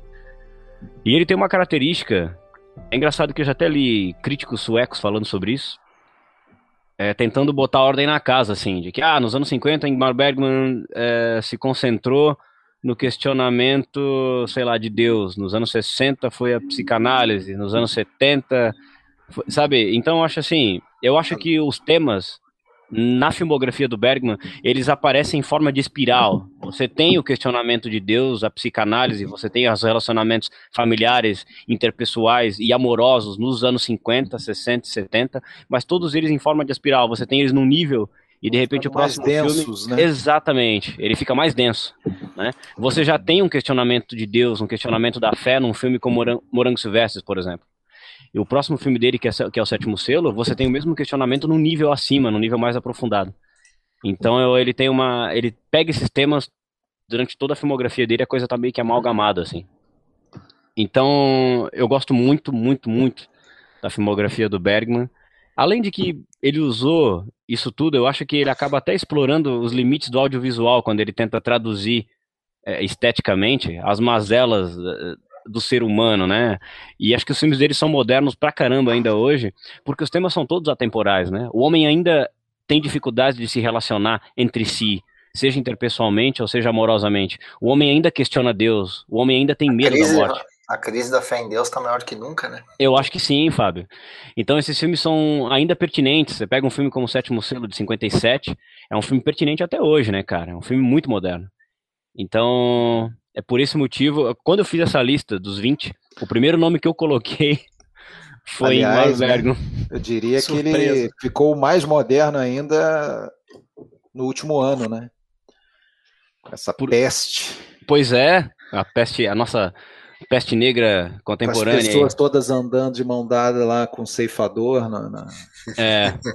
Todo mundo jogando xadrez com a morte antes de sair de casa todos os dias, com é. máscara, gel, não, é, é? não deixa de ser a, a, sensação que a gente teve. É, agora todo mundo mais habituado, mas no início dessa pandemia, o medo de você é sair de casa é, se expondo Sim. e de, de morrer realmente. Eu acho, que, eu, acho que eu nunca vou esquecer morrer, a primeira vez que eu fui no supermercado, cara. É verdade. A sensação eu... que eu tive. Aquela cena e... do, do castelo lá perto do final, quando eles estão no castelo e batem na porta. É igual bater na tua porta hoje em dia. Chega alguém na sua Exatamente. casa sem máscara, vai ficar todo mundo. Não, ainda, ainda falando sobre essa analogia, é, no sétimo selo você tem essa. Ele, ele, ele toca nessa ferida, né? Que é de você. Quando ele coloca aqueles dois atores, artistas lá, que são pessoas que têm uma essência mais pura, ele coloca a vida como sendo uma vida digna, ela deve ser guiada por. É inspirada pelo amor e guiada pelo, pelo conhecimento, né? No sétimo selo, tu tens essa analogia porque os sacerdotes é, aconselham as pessoas a irem para a igreja, se reunirem para rezar contra, né? Para rezar para que a peste negra suma. A consequência disso é que as pessoas se, é, é, se aglomeram e morrem, né, cara? Engraçado. Uma coisa, uma coisa, que me chama muita atenção, né, William? Não sei se você concorda comigo nos filmes do Bergman, é que é tudo sugerido de uma forma muito sutil, né? Uhum. Ele não te explica o não. significado das coisas não. em cena, de o que cada personagem significa. Né? Você Isso... tem que assistir, e, e, eu confesso que assim.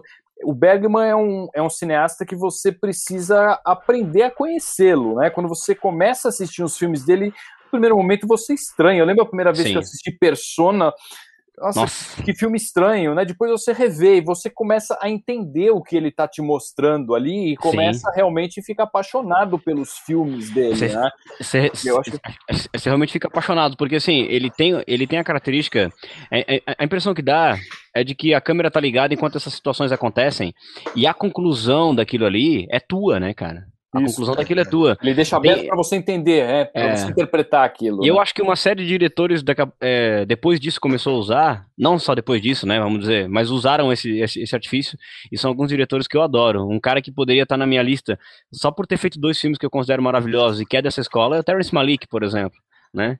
É, a câmera tá ligada enquanto aquelas coisas acontecem. E o, julgamento é do espectador, né? Ele não te subestima. A cena, a cena, se completa na sua cabeça, né? Exatamente. Não né? Exatamente. Sem falar que o, o Bergman fez um filme que é retrato do nosso tempo, lá nos anos 70, né? Que é o Ovo da Serpente. Então, está é sendo citado cara. direto agora também. Está sendo citado direto. E, e, ele já traz uma. Ele já traz uma denúncia na própria analogia, né? Sendo ele um filme que vai se passar durante a República do Weimar, né? A gente sabe que depois o sucessor dele vai ser o Hitler. Então a gente, a gente tem essa coisa, o ovo da serpente, né? A gente sabe que o que tem. É, é, o ovo é inofensivo, mas o que tem ali dentro a gente sabe, né? Tem uma coisa peçonhenta, venenosa. Então, o cara, o Bergman é um cara para mim assim, não para mim, né? É fato isso, é um cara genial de várias formas. é um cara que não poderia deixar de figurar na minha. Faltou alguma coisa minha nessa listinha de 10 aí, não? Vários, vamos, né? dar uma olhada, Mas... vamos dar uma olhada, vamos dar uma olhada nela. Mônica Desejo, Noite de Circo, Sétimo Selo, Morango Silvestre, Fã da Donzela, Luz Inverno, talvez. Persona. O Juventude da Donzela. Maravilhoso. Eu colocar, eu adoro é, a paixão de Ana. Cenas de um casamento. Cenas, de um casamento. Quem me conhece Mas sabe não, que eu não, adoro. Não dá pra fazer uma lista de 10 do Bergman. Não dá. Alguém comentou sobre. A Sonata de Outono é maravilhoso. A Hora da Vergonha. Cadê? A Sonata de Outono tinha que ter entrado Brincadeira, aí. Fred. Caramba, cara, Fred. Sonata de Outono é maravilhoso, cara. Fonte da Donzela. Fonte da Donzela. Cadê? A Fonte da Donzela tá ali. Tá ali. Agora sim. Ah, tá ali, tá ali. Alguém... Face a face é muito bom também. Face alguém falou ali. Alguém falou sobre ser impossível fazer um top 10 do Hitchcock. Eu acho que o Bergman se enquadra nessa também, cara. Ah, não dá pra fazer. Não dá. Um top 10 do Bergman. Falando sobre. Eu não sei se alguém quer falar mais alguma coisa sobre o Bergman. Não, pra mim, ah, o não, rosto né? é um que eu adoro também. A Cíntia Vogler tá falando. É foda. O rosto é baita, baita. Através de um Eu gosto muito. Ah, é. Putz, é foda. Tá eu gosto atrás também do Luz muito de Inverno de... aqui, ó. Tá atrás do Luz de Inverno. Eu gosto muito também de um tá filme super aqui. feminino. Eu gosto muito de um filme super feminino na, na, na filmografia dele, que é o No Limiar da Vida também. Ah, é muito bom esse. Passa no hospital, né? No leito. Isso mesmo. Nara hum. Leave It. É, o que me leva, né, falando todo, sobre todas essas mazelas que ele, que ele estetiza do âmago do, do, do ser humano singular, a gente fala agora sobre o Kubrick. Maneira, maneira no uísque aí. Não, não, o uísque tá, tá em cima. Tá tudo, tá tudo certo. O uísque tá ajudando. O âmago do indivíduo como? Singular. E aí a gente tem um diretor como Stanley Kubrick que retrata isso no, no âmbito coletivo, né, cara? É, esse analfabetismo emocional na filmografia do Bergman, é, concentrado no indivíduo singular, eu acho que na filmografia do Kubrick ele é retratado de uma forma coletiva, a, a, a, consequência coletiva desse analfabetismo emocional que a gente tem. Eu acho que toda a filmografia dele meio que permeia isso. Ele faz uma espécie de denúncia em absolutamente todos os filmes dele, eu acho. São Talvez no começo da carreira não tem tanto isso, mas eu acredito que a partir de Glória Feita de Sangue, a coisa fica mais clara, fica mais descarada, né? Uhum. É um filme que é uma denúncia clara, uma denúncia grave sobre como o ego do, do homem poderoso, né? Prepotente, tá acima de, de vidas humanas, como ele se sente, como ele sente a liberdade de, de controlar vidas é, humanas por conta disso. Denuncia fazendo e... comédia, né, também. Depois... Isso que eu ia, isso que eu ia, eu ia, eu ia comentar isso agora, porque ele faz Doutor Fantástico e é um filme que é uma sátira.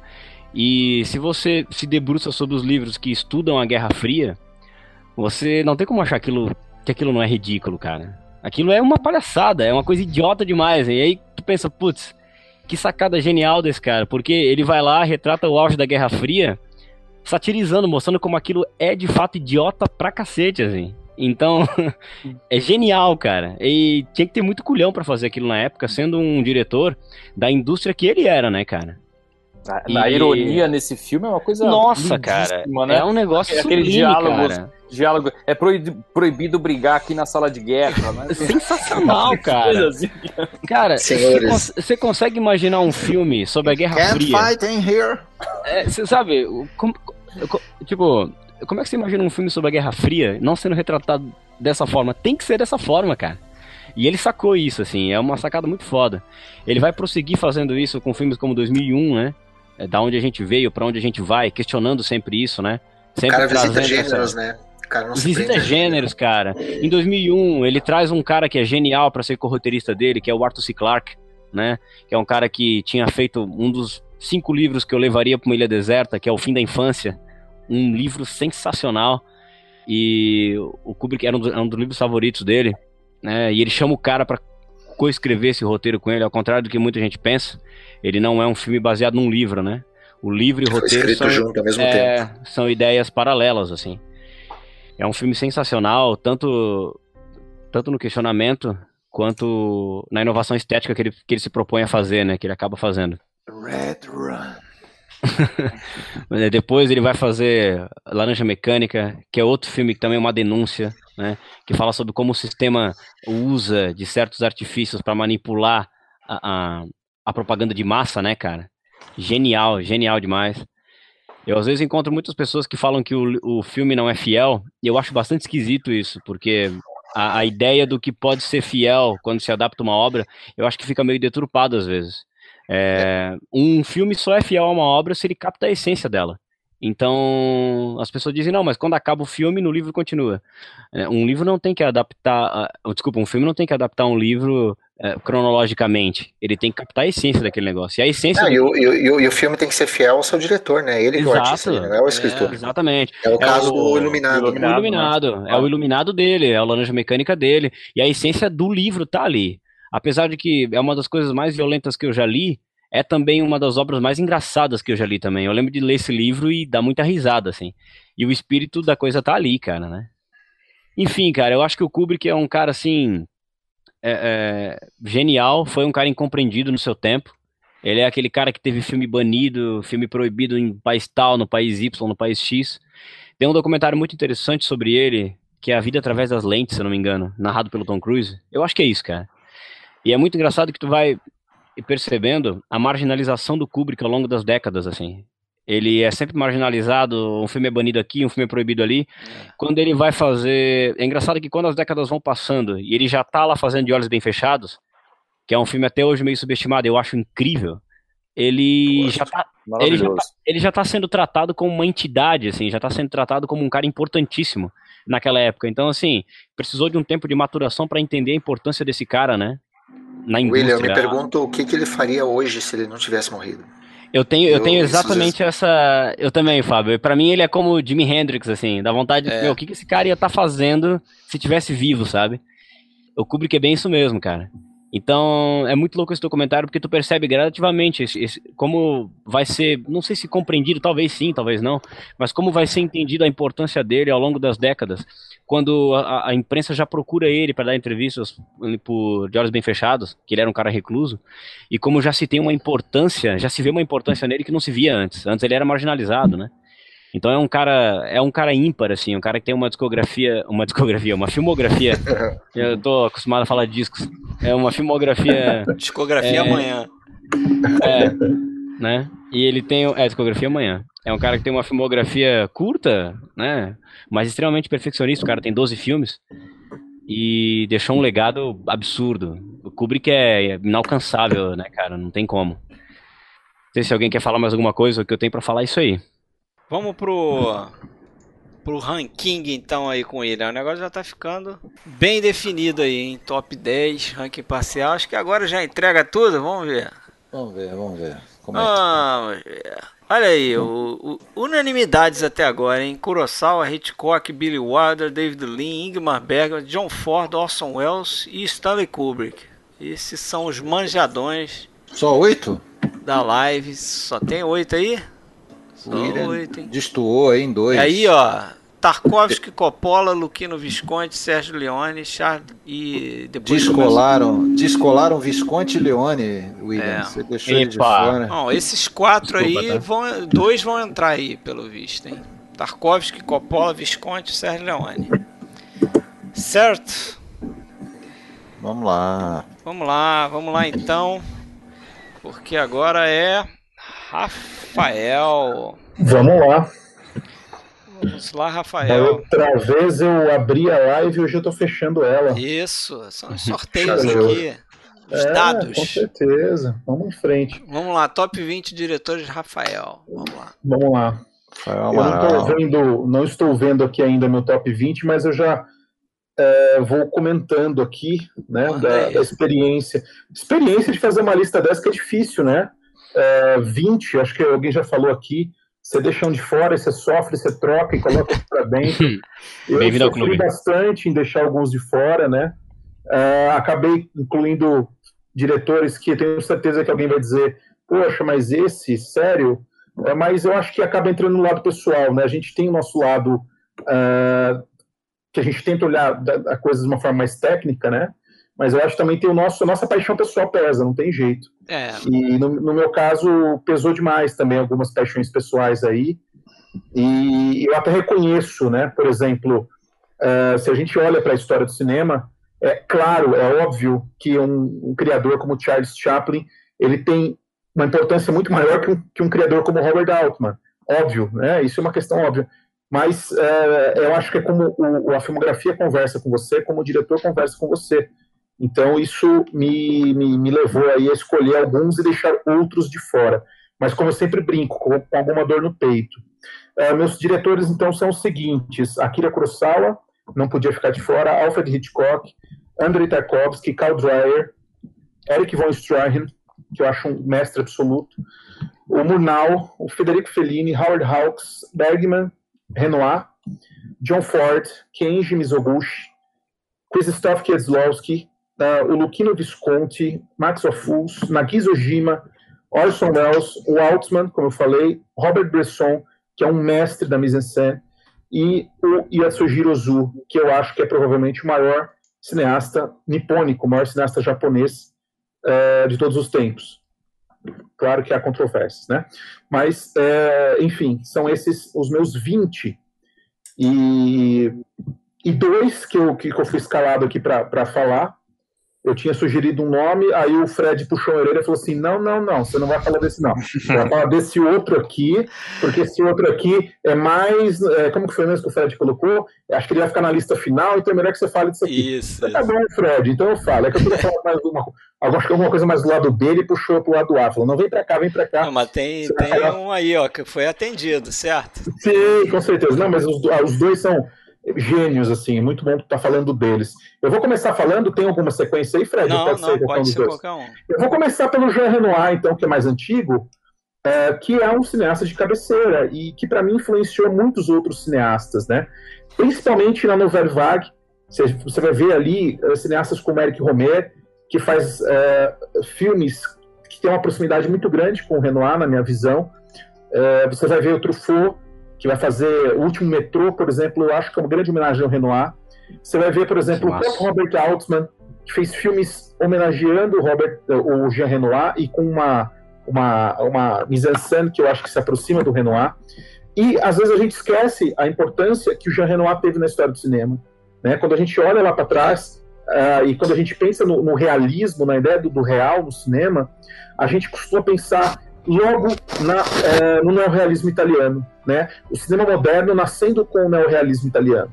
E às vezes a gente esquece, é, e isso às vezes é negligenciado por alguns historiadores, que o Renoir já tinha feito algumas experiências com o cinema realista nos anos 30, ou seja, com quase 10 anos de antecedência, uh, com um filme, por exemplo, como Tony, que é um filme já neorrealista na França nos anos 30. Ele já tinha feito aquilo, ele já tinha escalado atores amadores, ou não atores. Ele já tinha ido para campo, feito um filme uh, totalmente em locações reais, né, em locações uh, com uma iluminação muito parecida e típica com a do neorrealismo italiano. Uh, e diferente de outros diretores da, des, franceses dessa mesma época, do chamado realismo poético, em que você tem uma, uma, um visual mais estilizado, digamos assim, uma fotografia um pouco mais carregada em luzes e sombras, como o Marcel Carnet, por exemplo, ou do Vivier, o, o, o, Renoir ele é um cineasta que ele vai conversar mais com o realismo. Uh, ainda que alguns de seus filmes tenham essa carga típica da época, como, por exemplo, A Besta Humana, que é um dos grandes filmes dele. E uh, acho que os clipes já estão passando aí já, né? Uhum, uh, tem, tem, um filme dele que é muito importante, que eu até eu coloco entre os meus cinco favoritos do Renoir, e que também não é muito lembrado, que é o Nana, né, o Naná, do, do, do, do, começo da carreira dele, o segundo filme dele. E o, é um filme mudo ainda, na era muda, e depois o Renoir vai continuar fazendo alguns filmes e, e vai começar a fase mais famosa dele, digamos, a partir do Arcadela, que é no comecinho dos anos 30. Mas o Naná é um filme que tem uma importância grande na carreira dele, porque é um filme em que ele vai produzir também, além de dirigir. É o segundo filme dele, ele produz, ele coloca dinheiro nesse filme, ele próprio conta, né, num depoimento de um livro que eu tenho aqui, que ele perdeu muito dinheiro com esse filme, ele esperava ganhar e perdeu muito dinheiro, e ele não tinha mais dinheiro para fazer outro filme. Então ele teve que começar a trabalhar para outros produtores, ele su se submeteu à indústria. E ao contrário do que a gente pode pensar, no sentido de que, poxa, é, foi ruim, ele disse que não, ele disse que isso foi muito bom para ele ter se submetido à indústria, porque ele aprendeu como a indústria funcionava e ele se adequou à indústria e ele conseguiu ganhar a vida dele. O Renoir era uma figura muito generosa, né? E depois isso vai ser importante para ele quando ele vai para Hollywood, quando explode a Segunda Guerra. Uh, ele vai o último filme dele antes da Segunda Guerra é a regra do jogo. E depois em 39 ele vai ter uma carreira em Hollywood interessante também, com ótimos filmes como Amor à Terra, que é uma obra também a ser descoberta, que eu acho que merece, um grande filme.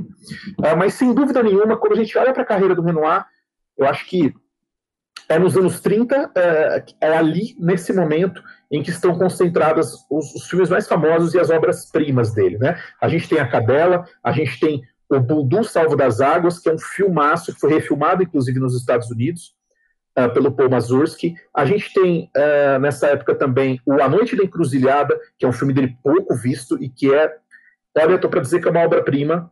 A gente tem nesse momento também o Tony, como eu falei, a gente tem Um Dia no Campo, que é um dos melhores filmes que ele fez, é um média-metragem. A gente tem o Submundo, que é baseado no livro do, uma obra do Gork, que é lindo esse filme também, que não foi lançado no Brasil ainda, em DVD. É, La Fontes, exatamente.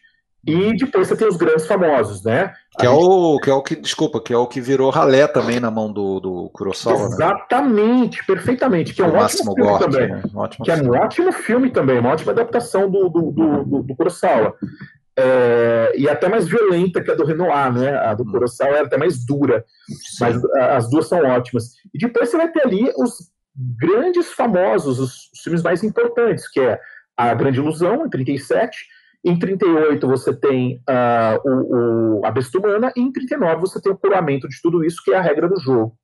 E filmes que dialogam perfeitamente com o momento, né? Vamos lembrar que o Renoir, ele lutou na Primeira Guerra Mundial, Inclusive, ele voltou machucado, da, da, ele foi dispensado do, do, exército da guerra porque ele se machucou.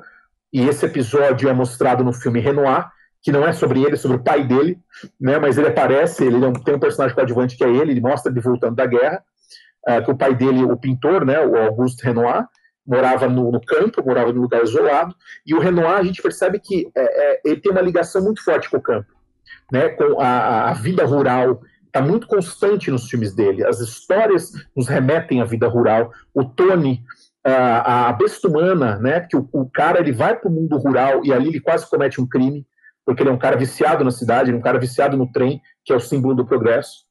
Uh, e, obviamente, a regra do jogo é a história de um bando de burgueses aristocratas que vão se refugiar em um castelo no campo, né, enquanto o mundo está à beira de uma guerra.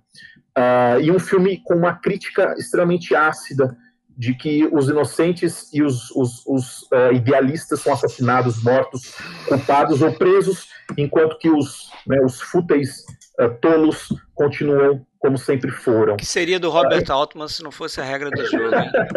pois é, o que seria do Robert Altman, né? E depois o Altman vai fazer Assassinato em Gosford Park, que é, obviamente, uma... Eu não vou dizer que é uma cópia. Inspirado, é, né? É inspirado. Cópia não é porque o Altman era gigante, também não precisava copiar. É mas ele, ele, ele é um filme, obviamente, é, inspirado. É engraçado porque o Renoir dizia que ele se inspirava no Strahan, né? O Strahan era o cineasta de cabeceira dele. Ele fez o Naná pensando no, no Von Strahan. E o Robert Altman certamente fez Gosford Park pensando em A Regra do Jogo. E depois, nos anos 50, é, o Renoir tem uma carreira maravilhosa também. O filme dele, o, o Rio Sagrado, The River, é um dos melhores que ele fez, é um filme em cores que ele faz na Índia, que tem ali ninguém menos como Satyajit Ray como assistente de direção dele, é. Né, quando ele vai para a Índia. Depois ele vai fazer outros filmes incríveis, como A Carruagem de Ouro, é, enfim, vai continuar dirigindo. Eu vi esses dias A Carruagem de Ouro, enrolei a vida toda para né? ver, enrolei a vida toda para ver, assim, é... É um filme com aquela cara toda de sessão da tarde, porém ele é bem interessante, assim, ele é ambientado no mundo do, do, do teatro. da comédia dell'arte, né? É, Aquela coisa da, do Arlequim eu gosto muito, tal, eu gosto muito desse filme. É bem interessante.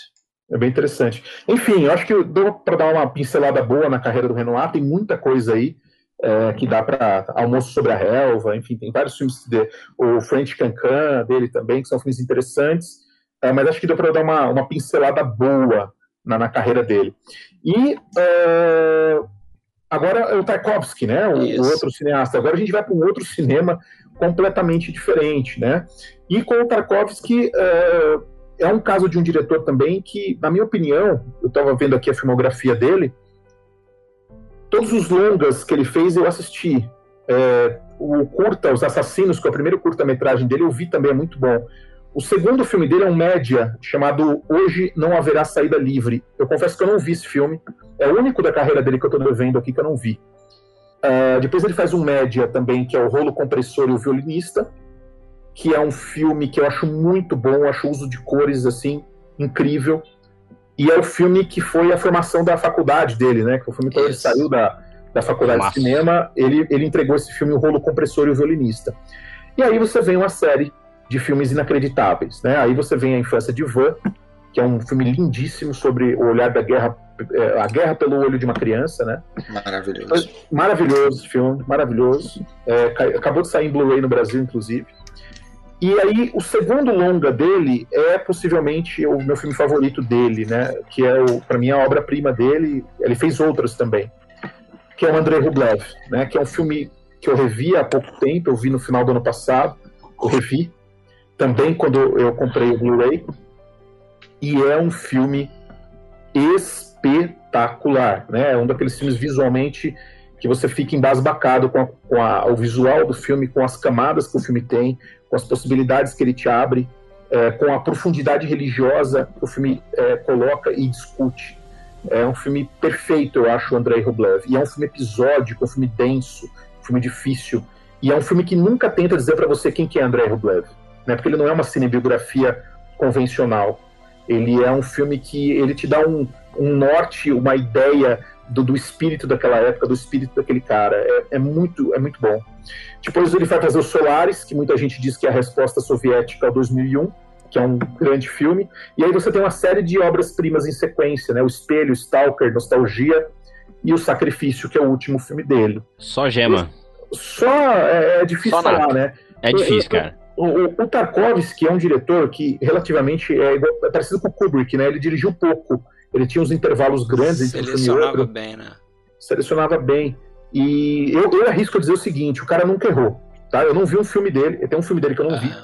Então eu tô devendo esse. Mas do que eu vi, dos longas metragens, esse cara nunca errou. Né? Não dá, é, é, é, é um nível muito alto. Né? Ele sai de Stalker, ele vai embora da União, ele sai da União Soviética depois do Stalker, vai para a Europa, para a né, Itália, né, onde ele faz o Nostalgia, e ele entrega um filme brilhante. Depois ele vai para a Suécia, onde ele faz o Sacrifício, ele entrega um outro filme brilhante. É, então é um nível realmente é, muito alto aí. Mas se eu tivesse que escolher ali, eu, eu, eu fico entre o Rublev, né, que é o, um grande, e o Stalker é meu outro favorito. Filmaço. É Eu sou fascinado pelo Espelho. O Espelho também. É, e é engraçado que o Espelho foi um dos primeiros filmes dele que eu vi. E eu me lembro, faz tempo, na época que eu fiquei né, voltando ao filme para para tentar buscar uma compreensão do filme. A gente tem essas coisas, né? E eu lembro eu que quando eu descobri, é, a, gente, a gente, quando eu descobri o livro dele, esse livro aqui, eu até separei para mostrar aqui, ó, o Esculpir o Tempo. Eu li esse livro e eu recomendo quem estuda cinema ler esse livro que é muito bom. Cada página dele tem uma aula de cinema ali que o, que o Tarkovsky traz, ele que escreveu o livro. E ele, ele coloca aqui nesse livro uh, uma passagem com uma série de cartas de pessoas lá da União Soviética que escreveram para ele na época do lançamento do filme O Espelho, perguntando para ele como é que essas pessoas não compreenderam o filme e queriam saber o que, que, que, significava aquilo tudo, né? E ele próprio não tinha uma resposta para dar exata do que era aquilo. Vai né? olhar né? no espelho, porra. Porque a própria ideia do título do filme, ele já te remete a um monte de coisa, né? O que, que é o reflexo, né? É o pai com é o, é o menino com a mãe, é o menino com ele próprio como enquanto adulto, é o próprio realizador Tarkovsky com a sua obra. Enfim, você tem várias possibilidades ali. Né? E é um filme sobre a memória, né? É um filme sobre o cara olhando para o passado dele. Então, é, eu achei muito legal no livro o Tarkovsky trazer essa questão, como eu disse, né, é, é, é um cara que a gente, antes de, de, ler as palavras dele, a gente tem a ideia de ser um cara uh, extremamente intelectual, não que ele não fosse, mas um cara difícil, né, alguém do tipo de um Godard, por exemplo, meio que inacessível. E a gente lê o livro do cara, a gente percebe que não, pelo contrário, né, ele é um cara extremamente aberto e simples, no melhor sentido da palavra e tentando dialogar com os seus leitores, né, os seus fãs, que escreviam para ele tentando entender os filmes dele. Então eu recomendo esse livro aqui, é brilhante, ele passa Ô, Rafael, por todos os filmes da carreira. Deixa eu dar um, um, serviço de utilidade aqui, porque eu tinha tentado achar um tempo atrás e estava na mesma situação, e ele está esgotado em livrarias, mas tá. vocês conseguem achar em, em, sebos virtuais aí por 450 reais, o, o mais ah, barato. Mod. Que que então fica a dica aí para alguma editora relançar, por favor. relançar. É, é, Ô, Rafael, eu lembro de uma. Eu, quando eu li eu acho que foi Imagens, que é um livro Sim, do Bergman, né? sobre, a sobre, a própria filmografia. Ele fala ali que, na opinião dele, o diretor mais bem sucedido da história é o Tarkovsky. Sim, porque é ele diz que o Tarkovsky filmou a vida como ela é, como um sonho mesmo. É. E, eu, e nesse livro aqui, William, o Tarkovsky elogia o Bergman também. Ele faz alguns elogios ao Bergman também. Eu não me lembro agora onde está a passagem, mas ele também faz alguns elogios ao Bergman. É, eu sempre achei que eles tinham alguma. muito. É, e eu sempre achei que dentro da filmografia dele, dentro da própria estética é, Só da filmografia dele. É, sempre é, tem uma, uma, outra conexão. Eles têm um Erland, Erland Josephson. É, eles fizeram. Também, de é, eles pegaram os empréstimos, eles fizeram umas, umas trocas de figurinhas aí, né? É. é. Sensacional, cara. Exatamente. Eu até queria achar aqui o trecho, mas eu não vou saber onde está. Mas tem uma parte que ele fala do, do Bergman também aqui, e dá para perceber que eram eles se respeitavam. Mas é engraçado, né? Porque o Bergman dirigiu muito mais do que ele, né? A filmografia do Bergman é Sim. é muito maior. É, Fred, você, né? O Fred não conseguiu colocar 10 filmes ali. Não. Falha minha. Deixa eu, eu nem vi quais os 10 que vocês Fal, Faltaram os curtas. é, não, deu, não deu para não dá para completar. Faltaram mas enfim, é, mas, é, é, mas se você assistir esses que estão aí, que são quase todos, né? Se você fechar a filmografia, tá se você fechar essa filmografia, é, você não vai encontrar nada ruim, eu tenho certeza. Não. Então, Fred, é isso. Acho que deu para dar uma pincelada. Deu. E agora vamos ver então aí, ó. Os finalmente, os 10. É, finalmente, finalmente. Vamos lá, agora podem cornetar, hein? Atenção, um, dois, três e já! Aí, tela cheia, top 10 diretores preferidos. Preferidos. Preferidos. Aí os 10. Nossos 10, Ai, caralho, senhores. É os que a gente mais gosta. E aí eu vou falar os 10 do. Os do, favoritos, hein? Do, da, da plateia. Pera aí, dos, vamos... dos votantes, depois. Tá. depois vamos aparecer. lá, Akira Kurosawa, seis votos. O, os unânimes aqui, tá? Votados por todos nós. Akira Kurosawa, Hitchcock, Bergman, John Ford, Orson Welles, todos com seis votos. Aí com cinco votos, né? A gente conseguiu cravar ali os dez, não, não vai precisar desempatar. Cinco votos, Andrei Tarkovsky, Billy Wilder, David Lean, Luquino Visconti e Stanley Kubrick. Mas Ficou cadê apertado, o Fellini? Rapaz? Ficou apertado para o Sérgio Leone? Ficou apertado para o Sérgio Leone. Precisou sair, mas está ali, né? macarrão, né? Muito macarrão. Sai, entra, mas sai quem para ele entrar, né? Que tristeza. É, aí fica a pergunta aí, quem você tiraria para colocar um outro no lugar? Não tem nem o Fellini para o Sérgio tirar aí. E com todo respeito, e com todo respeito a, a quem nos questionou, poxa, mas não tem entre é, nenhuma diretora. Ok, é, vamos supor, eu quero colocar aí a Aida Lupino, beleza, e quem que eu tiro desses 10? É Ponto difícil. de interrogação. É difícil. é difícil. Agora deixa essa na tela que eu vou ler aqui para você. Os, Vai lá, manda Os 10 votados, os 10 mais votados aí na, na votação do formulário, Votação é, da galera, vamos lá. Primeiro eu vou dizer quais os que estão na nossa lista, que também estão na lista da galera. Hitchcock está. Kubrick está. Bergman, Kurosawa e Billy Wilder. Quantos Aliás, são? desculpa, é seis, seis. seis.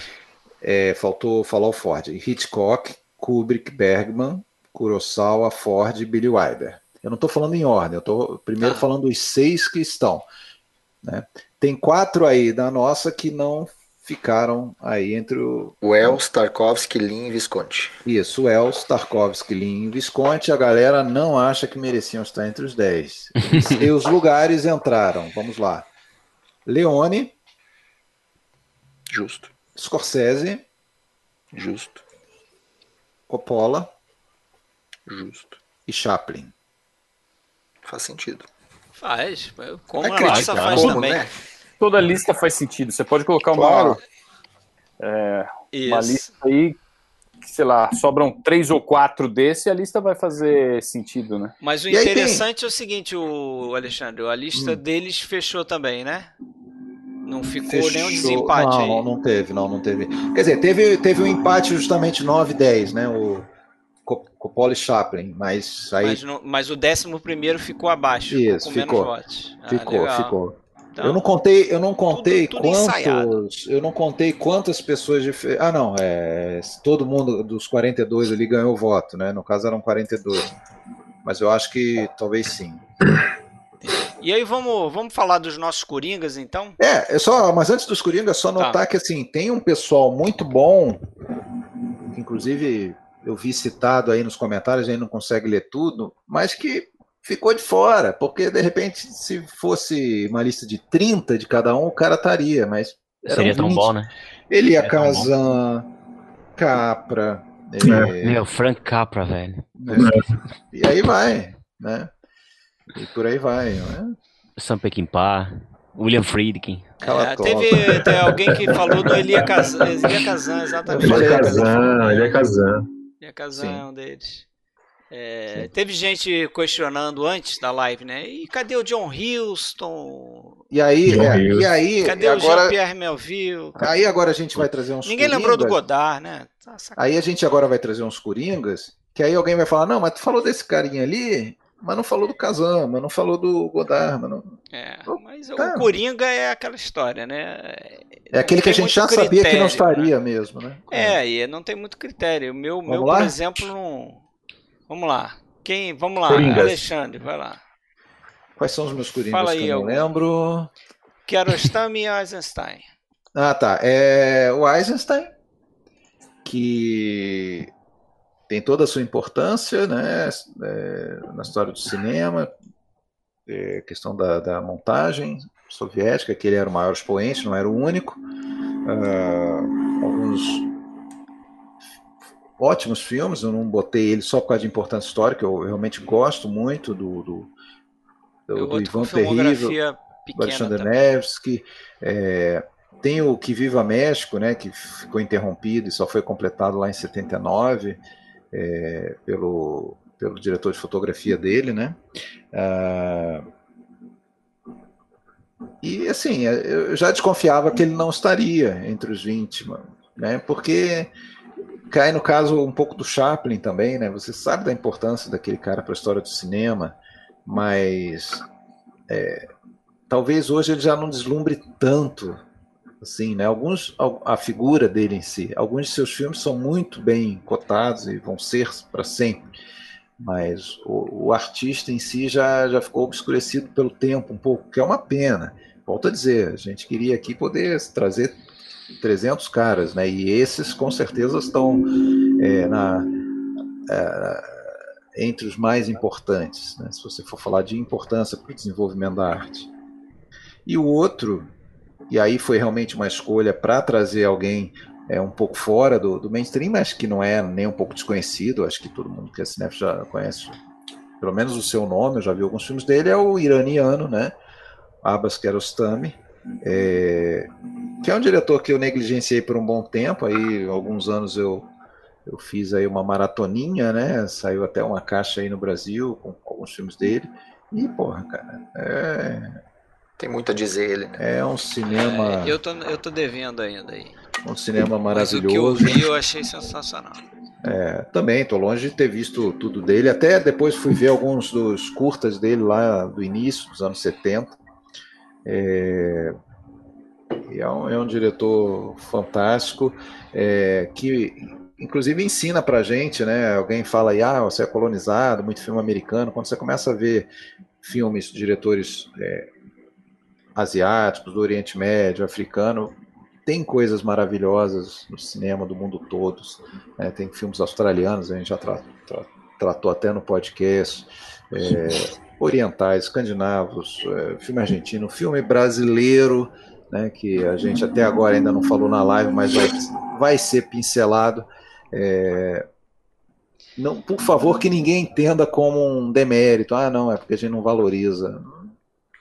Não é isso. Ah, Dá pra valorizar veja tudo, né? o... Escuta os nossos episódios para ver o que a gente valoriza. Tem de tudo ali. É. É, Rafael, se você puder mutar aí o teu microfone, acho que tá dando aquele. Oh, desculpa. Aquele o segundo, então. Passei agora Vamos a bola lá. pro. Sérgio, né?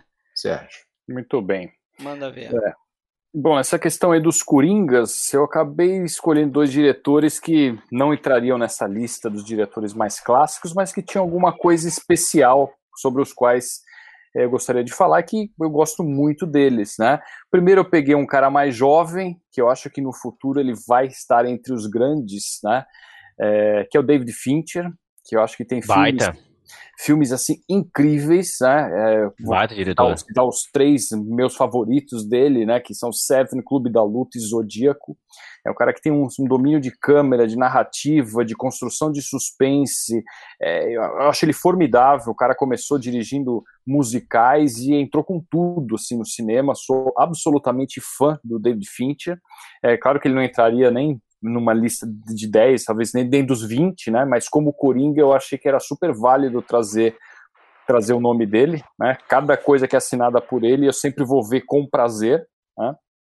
É, enfim, é, e o outro que eu trouxe, que talvez seja o mais inusitado, que é um diretor japonês de animações, que obviamente oh, é o Hayao Miyazaki. Que maravilha, cara. É um diretor, porque, embora sejam animações, as pessoas às vezes colocam a animação num, num ponto separado aí do cinema, como se fosse uma, uma outra coisa. E o cinema do Miyazaki não é uma outra coisa. Ele simplesmente usa animação como veículo para cinema da melhor qualidade, porque Nossa. ali existe arte, existe fotografia, existe iluminação, existe é, enquadramento, desenvolvimento de personagens, roteiro então nem se fala.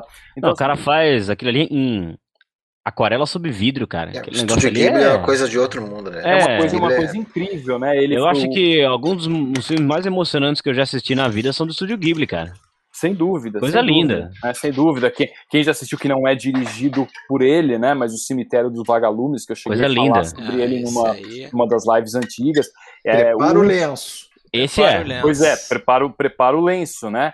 É, um dos, o último filme que eu assisti dele, que foi o último filme que foi lançado deles, é o Vidas ao Vento. É um filme belíssimo. e ele tinha, ele tinha anunciado a aposentadoria e ele não se aposentou mais. Existe um outro filme dele que tá para sair agora, que tá desenvolvendo desde 2017, que eu não sei qual, qual vai ser o título em português, que chama How Do You Live? É o é, mas KM do cinema japonês. Então, mas vem mais um filme, então, do, do Miyazaki. É Princesa Mononoke, quem nunca assistiu, você assiste Princesa Mononoke, você fala, meu Deus do céu, o que é aquilo? Né? É, e, e, quebra esse paradigma de que a animação é mais um filme para criança. É, esses filmes, filmes dos estúdios Ghibli, alguns até são, né? Você pega, por exemplo, é, Serviço de Entregas de Kiki, Meu Vizinho Totoro, dá para assistir com prazer com crianças, né? É, para todas as idades, mas tem alguns filmes que realmente não são, tem cenas violentas mesmo. Princesa Mononoke é um deles, o próprio Vidas ao Vento não é um filme para criança, a temática não interessa a crianças. E o Miyazaki tem muita, muitas ele tem os temas dele que ele desenvolve de uma forma brilhante, como a valorização da, das personagens femininas. É sempre uma menina, uma mulher muito forte. Assim, a valorização da mulher na obra do Miyazaki é fantástica. Alguns temas recorrentes, como, por exemplo, a aviação, né? O pai dele ele tinha uma empresa de produção de peças para aviões de guerra, então ele viveu nesse mundo, ele traz isso para os filmes. É muita, muita emoção. É um diretor assim que eu Belíssimo adoro filme, de paixão, né? E eu achei que caberia muito bem como um coringa para essa, essa live de hoje. Que legal. Então, que Hayao Miyazaki. Pô, boa demais. Pô, que massa, cara. Isso aí. Isso aí. Não, o Rayal não morreu. O William perguntou: o Rayal morreu? Não, ele está vivo. Até, tá vivo. até Por isso que tem a, da, a, data é. ali, ó, 1979 até é. hoje. É, ele só está tentando se aposentar faz uns 10 anos. Assim, é, né? 24 do 4 de 2001, isso, 23,54. Vamos parar de falar dele aí, porque é. senão. Chega. Isso dá uma ele morre. Vamos lá falar de gente morta aí, ô Fábio. Vamos lá. É, peguei dois diretores que. Uh, o critério é o seguinte: dois diretores que eu queria poder citar, mas que eu não citaria e ninguém citaria numa lista. E são diretores de filmes que sempre que eu vejo eu, eu engato até o fim, adoro, sou apaixonado. Vou começar recuperando o western, né? É, Para mim, o terceiro grande diretor americano de westerns, é, sem contar o Budbot, aquele outros lá também do, do, do, dos westerns B, depois do Ford do Hawks, que é o Anthony Mann. Né? Uh, o pessoal conhece muito Anthony Mann da, daquela série de cinco westerns com James Stewart, né? O Certo Capitão Lockhart, é, Vichesse 73, que, Região do Ódio. maratonando agora. Preço de um Homem, O Sangue Semeou a Terra. Mas ele tem outros três westerns que uh, são fora de série, que é o, o Homem do Oeste, né? É, é, o, Maravilhoso, obra-prima. O, Homem, o Homem dos Olhos Frios, que é um, que é um, que é um Lindo também. muito pouco conhecido deles, que eu acho que talvez seja o melhor desses três que eu estou citando, melhor até é. do que o Homem do Oeste para mim. E o Almas em Fúria, com a Barbara Stanwyck, que é um tipo de western também muito difícil naquela época, em que a protagonista é uma mulher com força que desafia o status quo, né? Então, aí ele tem outros filmes de gênero, ali, O Pequeno Rincão de Deus, Heróis de Telemark, o El Cid, que é um épico. Né? Os noir deles são muito bons também. Sim, é, é, o, o, o Men é um cara que visitou vários gêneros e sempre visitou esses gêneros com, com competência. Né? Então é um cara que ele tem um domínio cênico de ação, de cenas de ação muito bons. E é um cara que, é, para mim, ele deveria ser mais reconhecido, deveria ser mais lembrado pelo público em geral. Como eu sou fascinado pelo Wesley, não tem como eu não citar o Anthony Mann aqui, porque para mim ele tá taco a taco ali com o Ford, com o Howard Hawks nos filmes dele. Né? E vou citar um, um, A gente falou do David Lean, um cara que a gente citou ali, a filha de Ryan, na passagem para a Índia, que é um diretor americano, mas que a gente está ligando muito ele, eu sempre ligo muito ele com a Grã-Bretanha né, e com a Índia, que é o James Ivory, que é um cara que ele tem uma, uma, uma filmografia irregular. Né? Eu acho que os últimos anos, última década, um pouco mais da filmografia do Ivory, é, ela é bem irregular, mas ele tem 15 anos ali que para mim são uh, supra-sumo, começando no final dos anos 70 ali, que ele faz os europeus, depois ele vai fazer o Morris, os bostonianos, e quando ele chega lá na metade dos anos 80, ele inicia, uma, eu chamo de uma trilogia, não porque tem uma relação, mas porque são os três filmes dele que eu tô todo ano revendo, revi inclusive esse ano os três, que é Uma Janela para o Amor, Uh, ele trabalha muito com adaptações uh, literárias, uh, Henry James e M. Foster, né? Caramba. E, o, e essa dupla que ele faz em 93, 94, que é o Retorno a Howard's End, e o Vestígios do Dia, que são filmes que eu acho perfeitos. Tá? Eu acho fabulosos. Eu pego essa trinca de filmes e, não raro, tô sempre revendo ela, todos os anos, e a cada ano que eu revejo, eu, eu fico mais embasbacado pelo domínio que ele tem de, de, de transformar essas histórias, que são histórias clássicas da literatura, uh, em uma coisa elegante. É um cineasta que traz muita elegância na transposição para as telas. Eu sou fascinado pelo James Ivory. Eu acho uma pena que depois do do Vestígio do Dia ele tenha decaído tanto. Né? Ele que é um cara que começou trabalhando na Índia, depois ele vem para a Europa, para os Estados Unidos, começa a fazer muitas adaptações de obras clássicas. Para mim é um cara que precisa ser visto aí, acho que vale muito a pena, principalmente esses três que estão aparecendo aí em cima, o Howard Zen, Vestígios do Dia, Janela para o Amor, para mim é a trinca de obras-primas dele. É isso aí. É isso aí. Então vamos nós, agora sou eu, vamos lá. Eu vou começar com o japonês, Masaki Kobayashi. É, eu escolhi dois também, é, assim, não muito preocupado se, se entraria ali, estava próximo de entrar na minha lista dos 20, não foi bem essa a minha escolha. Mas eu coloquei o Kobayashi porque eu acho um baita diretor também com uma, uma filmografia é, reduzida se você for comparar com outros, como Mizoguchi, como o Akira Kurosawa, o Ozu também. É, é um diretor que está ali, é considerado abaixo desses três que eu citei, mas eu acho que é um diretor que tem que ser mais conhecido no Japão. É, ele tem filmes fantásticos, ele tem uma trilogia, que é essa trilogia Guerra Humanidade, que eu, eu acho que é um dos épicos, assim, um desses grandes épicos que ainda estão para ser mais descobertos entre as pessoas que assistem filmes antigos. Né? Uhum, é, é uma trilogia grande, são quase 10 horas de. mais de 10 horas de, de filme, se você juntar os três filmes. Mas é sensacional, né?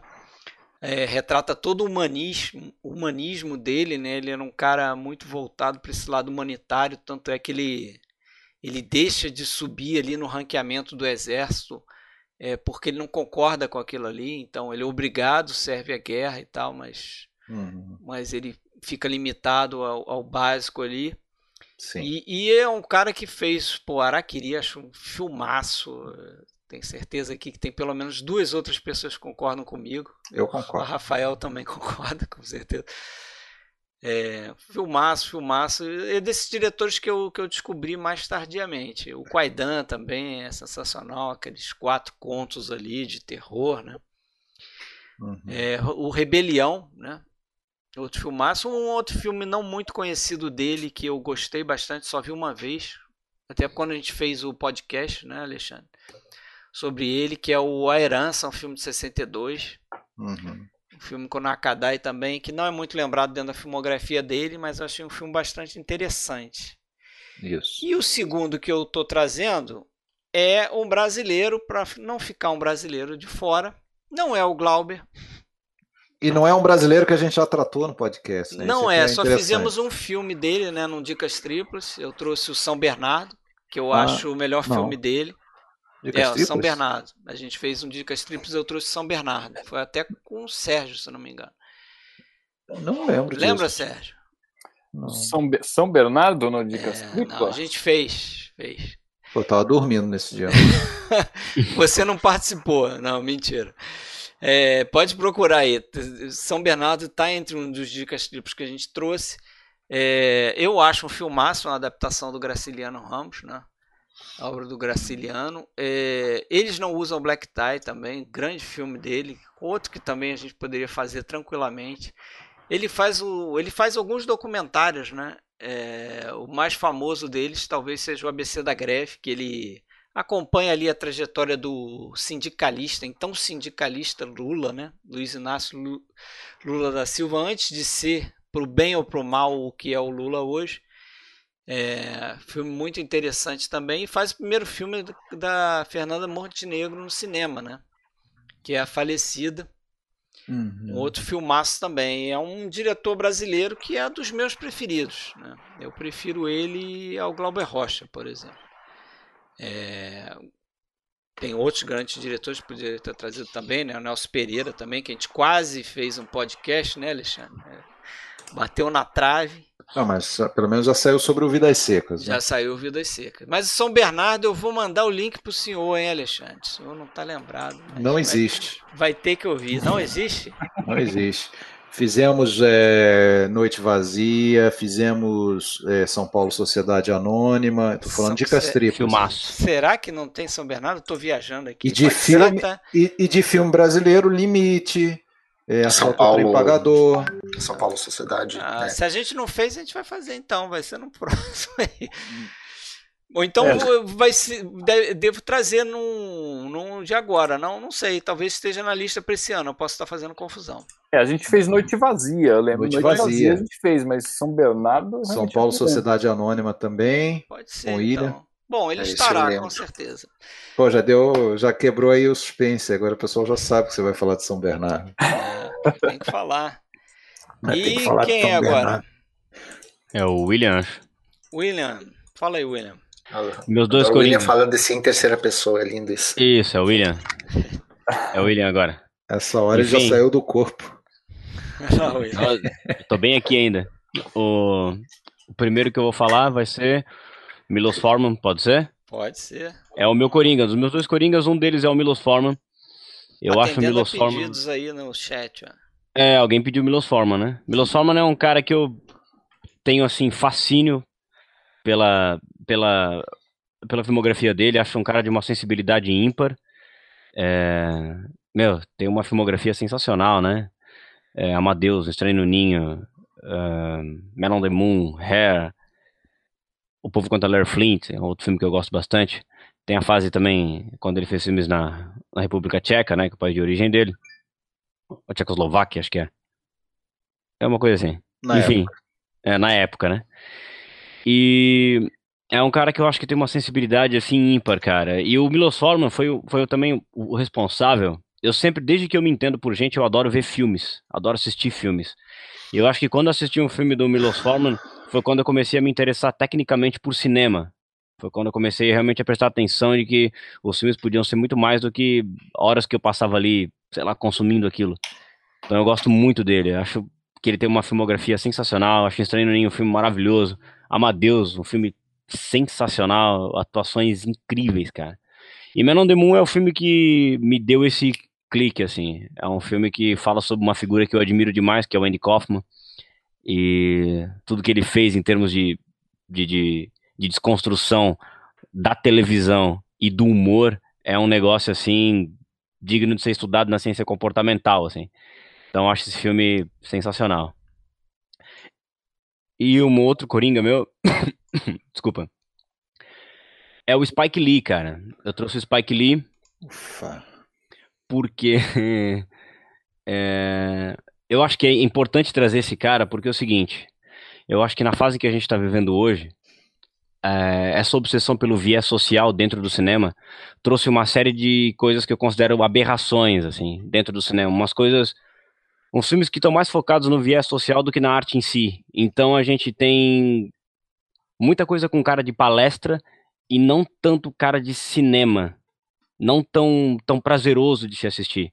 E eu acho que o Spike Lee é um cara que cala a boca geral, assim. É um cara que faz viés social, que é um negócio importante, que é um negócio foda, e tem uma competência artística cinematográfica desgraçada, assim. O cara é demais. Então, eu acho que é um cara até ignorado quando se fala dessa nova safra de diretores fazendo uns filmes assim bem pasteurizados na fábrica de salsicha.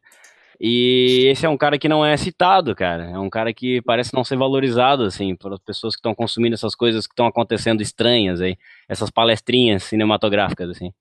Eu acho Spike Lee um cara foda, eu acho que é um cara que merecia estar na minha lista, não não entrou, então eu citei ele no Coringa porque eu acho ele foda, simplesmente foda, assim.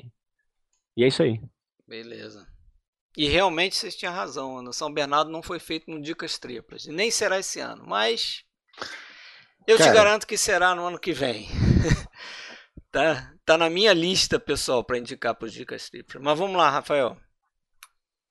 Vamos finalizar isso aí. É, você tá sem. tá no mute, hein, Rafael? Agora vocês me ouvem, né? Isso, vamos lá. Isso. Opa, vamos lá. É, o primeiro meu pode ser qualquer um dos dois aí, Fred? Pode. Tem sequência. Estamos, estamos tá, vou começar pelo. Eu escolhi o Edward Young, o, o, o cineasta taiwanês, né? Da, da nova onda, novela vibe taiwanesa, que é um momento muito importante do cinema mundial mesmo, não só taiwanês, nos anos 80, uh, é, que tem filmes brilhantes, belíssimos, né? Uh, como Um Dia Quente de Verão, o Yui, né? Que é o último filme, filme dele, Uma Confusão Confuciana, enfim. É um cineasta incrível que eu recomendo, né? Assistam, vejam, descubram o Edward Young. É, tem muita, muita coisa boa e muito valor na obra dele. E o meu outro Coringa que eu escolhi para a live de hoje é o Andrzej, Andrzej Zulawski, que é um polonês que fez Possessão. É o filme mais lembrado dele, é o Possessão, com a Isabelle Gianni. Tem aquela famosa cena do metrô, né? É, que ficou polêmica, tá, inclusive e tal. Mas é um, chamar assim, no Brasil, pelo menos, acho que se tornou um filme cult, né? É um filme que as pessoas falam, comentam, virou um filme um pouco adorado por alguns, odiados por outros. Mas é um filme que teve sua importância. Mas eu acho que a carreira do Zulawski ela vai muito além do Possessão. Até não acho que a Possessão seja o melhor dele. Ele fez outros filmes incríveis, como o meu favorito dele é A Revolta do Amor, que é um filme que ele fez nos anos 80. Mas ele tem outros filmaços, como o Diabel, por exemplo, ou o Diabo, né? Puta, adoro esse filme, cara. É, esse filme é incrível, cara. Adoro esse filme, cara. Do, dos anos 70, o segundo longa dele. Foi lançado é... no Brasil pela Lume, né? Foi, foi lançado pela Lume. A Lume. A Lume, inclusive, lançou alguns filmes dele. Lançou Revolta do Amor, O Globo de Prata, que é um filme que ele não conseguiu terminar de filmar, mas depois eles fizeram um arranjo na edição com esse filme, porque o governo comunista polonês não, não deixou terminar o filme e tal, teve um monte de problema na época. Uh, enfim, mas ele tem uma, uma carreira muito interessante. E ele fez um filme com a Romy Schneider, que é O Importante Amar. E esse filme muita gente considera que é a melhor atuação da carreira da Romy Schneider. E eu acho que acredito que seja mesmo, né? Que é um filmaço também uh, de 75. Então, se alguém quiser buscar um diretor aí para descobrir uma carreira com tantas coisas interessantes, eu recomendo o, o Andrzej Zulawski. Mas, como sempre falo, né? Não espere um cinema convencional. o cinema do Zulawski ele é muito, é, eu costumo descrever como um cinema histérico, né? Que tem muita gritaria, é um cinema muito de, de muita expressão, né? Mas enfim, é um baita é, diretor, um baita, baita cinema. Eu gosto bastante. Beleza. Fica a dica aí, hein? Vamos fazer o listão depois, no final. Né? Vou botar lá no Letterbox. É... alguns desses filmes aí que apareceram nos clipes e na, nas listas de cada um. É, é isso, né, galera? Mais alguma coisa aí? Vamos é isso. Já tá 2 horas e 40 aí, ó. É, tá, tá longa. Esse, tá, esse, esse programa, né? É um programa. Obrigado isso. a quem ficou aí, né? É, pois é. Guerreiros é. aí de 62 sempre. bravos. 62, os heróis se são os mesmos, né, que entraram, mas. Os não, heróis de Telemac. Bateu um pescoço um desde o começo. Acho que tem mais de 60 aí, sobreviventes. 63, 63. 63. E para terminar, um clipezinho que eu editei para vocês conhecerem um. os 10. É, mas esse é curtinho. Para vocês conhecerem os 10, falando só uma, uma frasezinha, os 10 mais aqui do, do PFC. Antes do clipe, boa noite, pessoal que assistiu. Obrigado pela paciência, Valeu. pela presença. Voltamos em junho. Voltamos, Voltamos em junho. em junho, se Deus sim. quiser. E, e fiquem bem. Fiquem bem, citando o Marcos um Noriega. Fiquem bem. Valeu, galera. Obrigado pela paciência. Valeu, obrigado. Valeu, gente. Valeu. Abraço, abraço. até a próxima.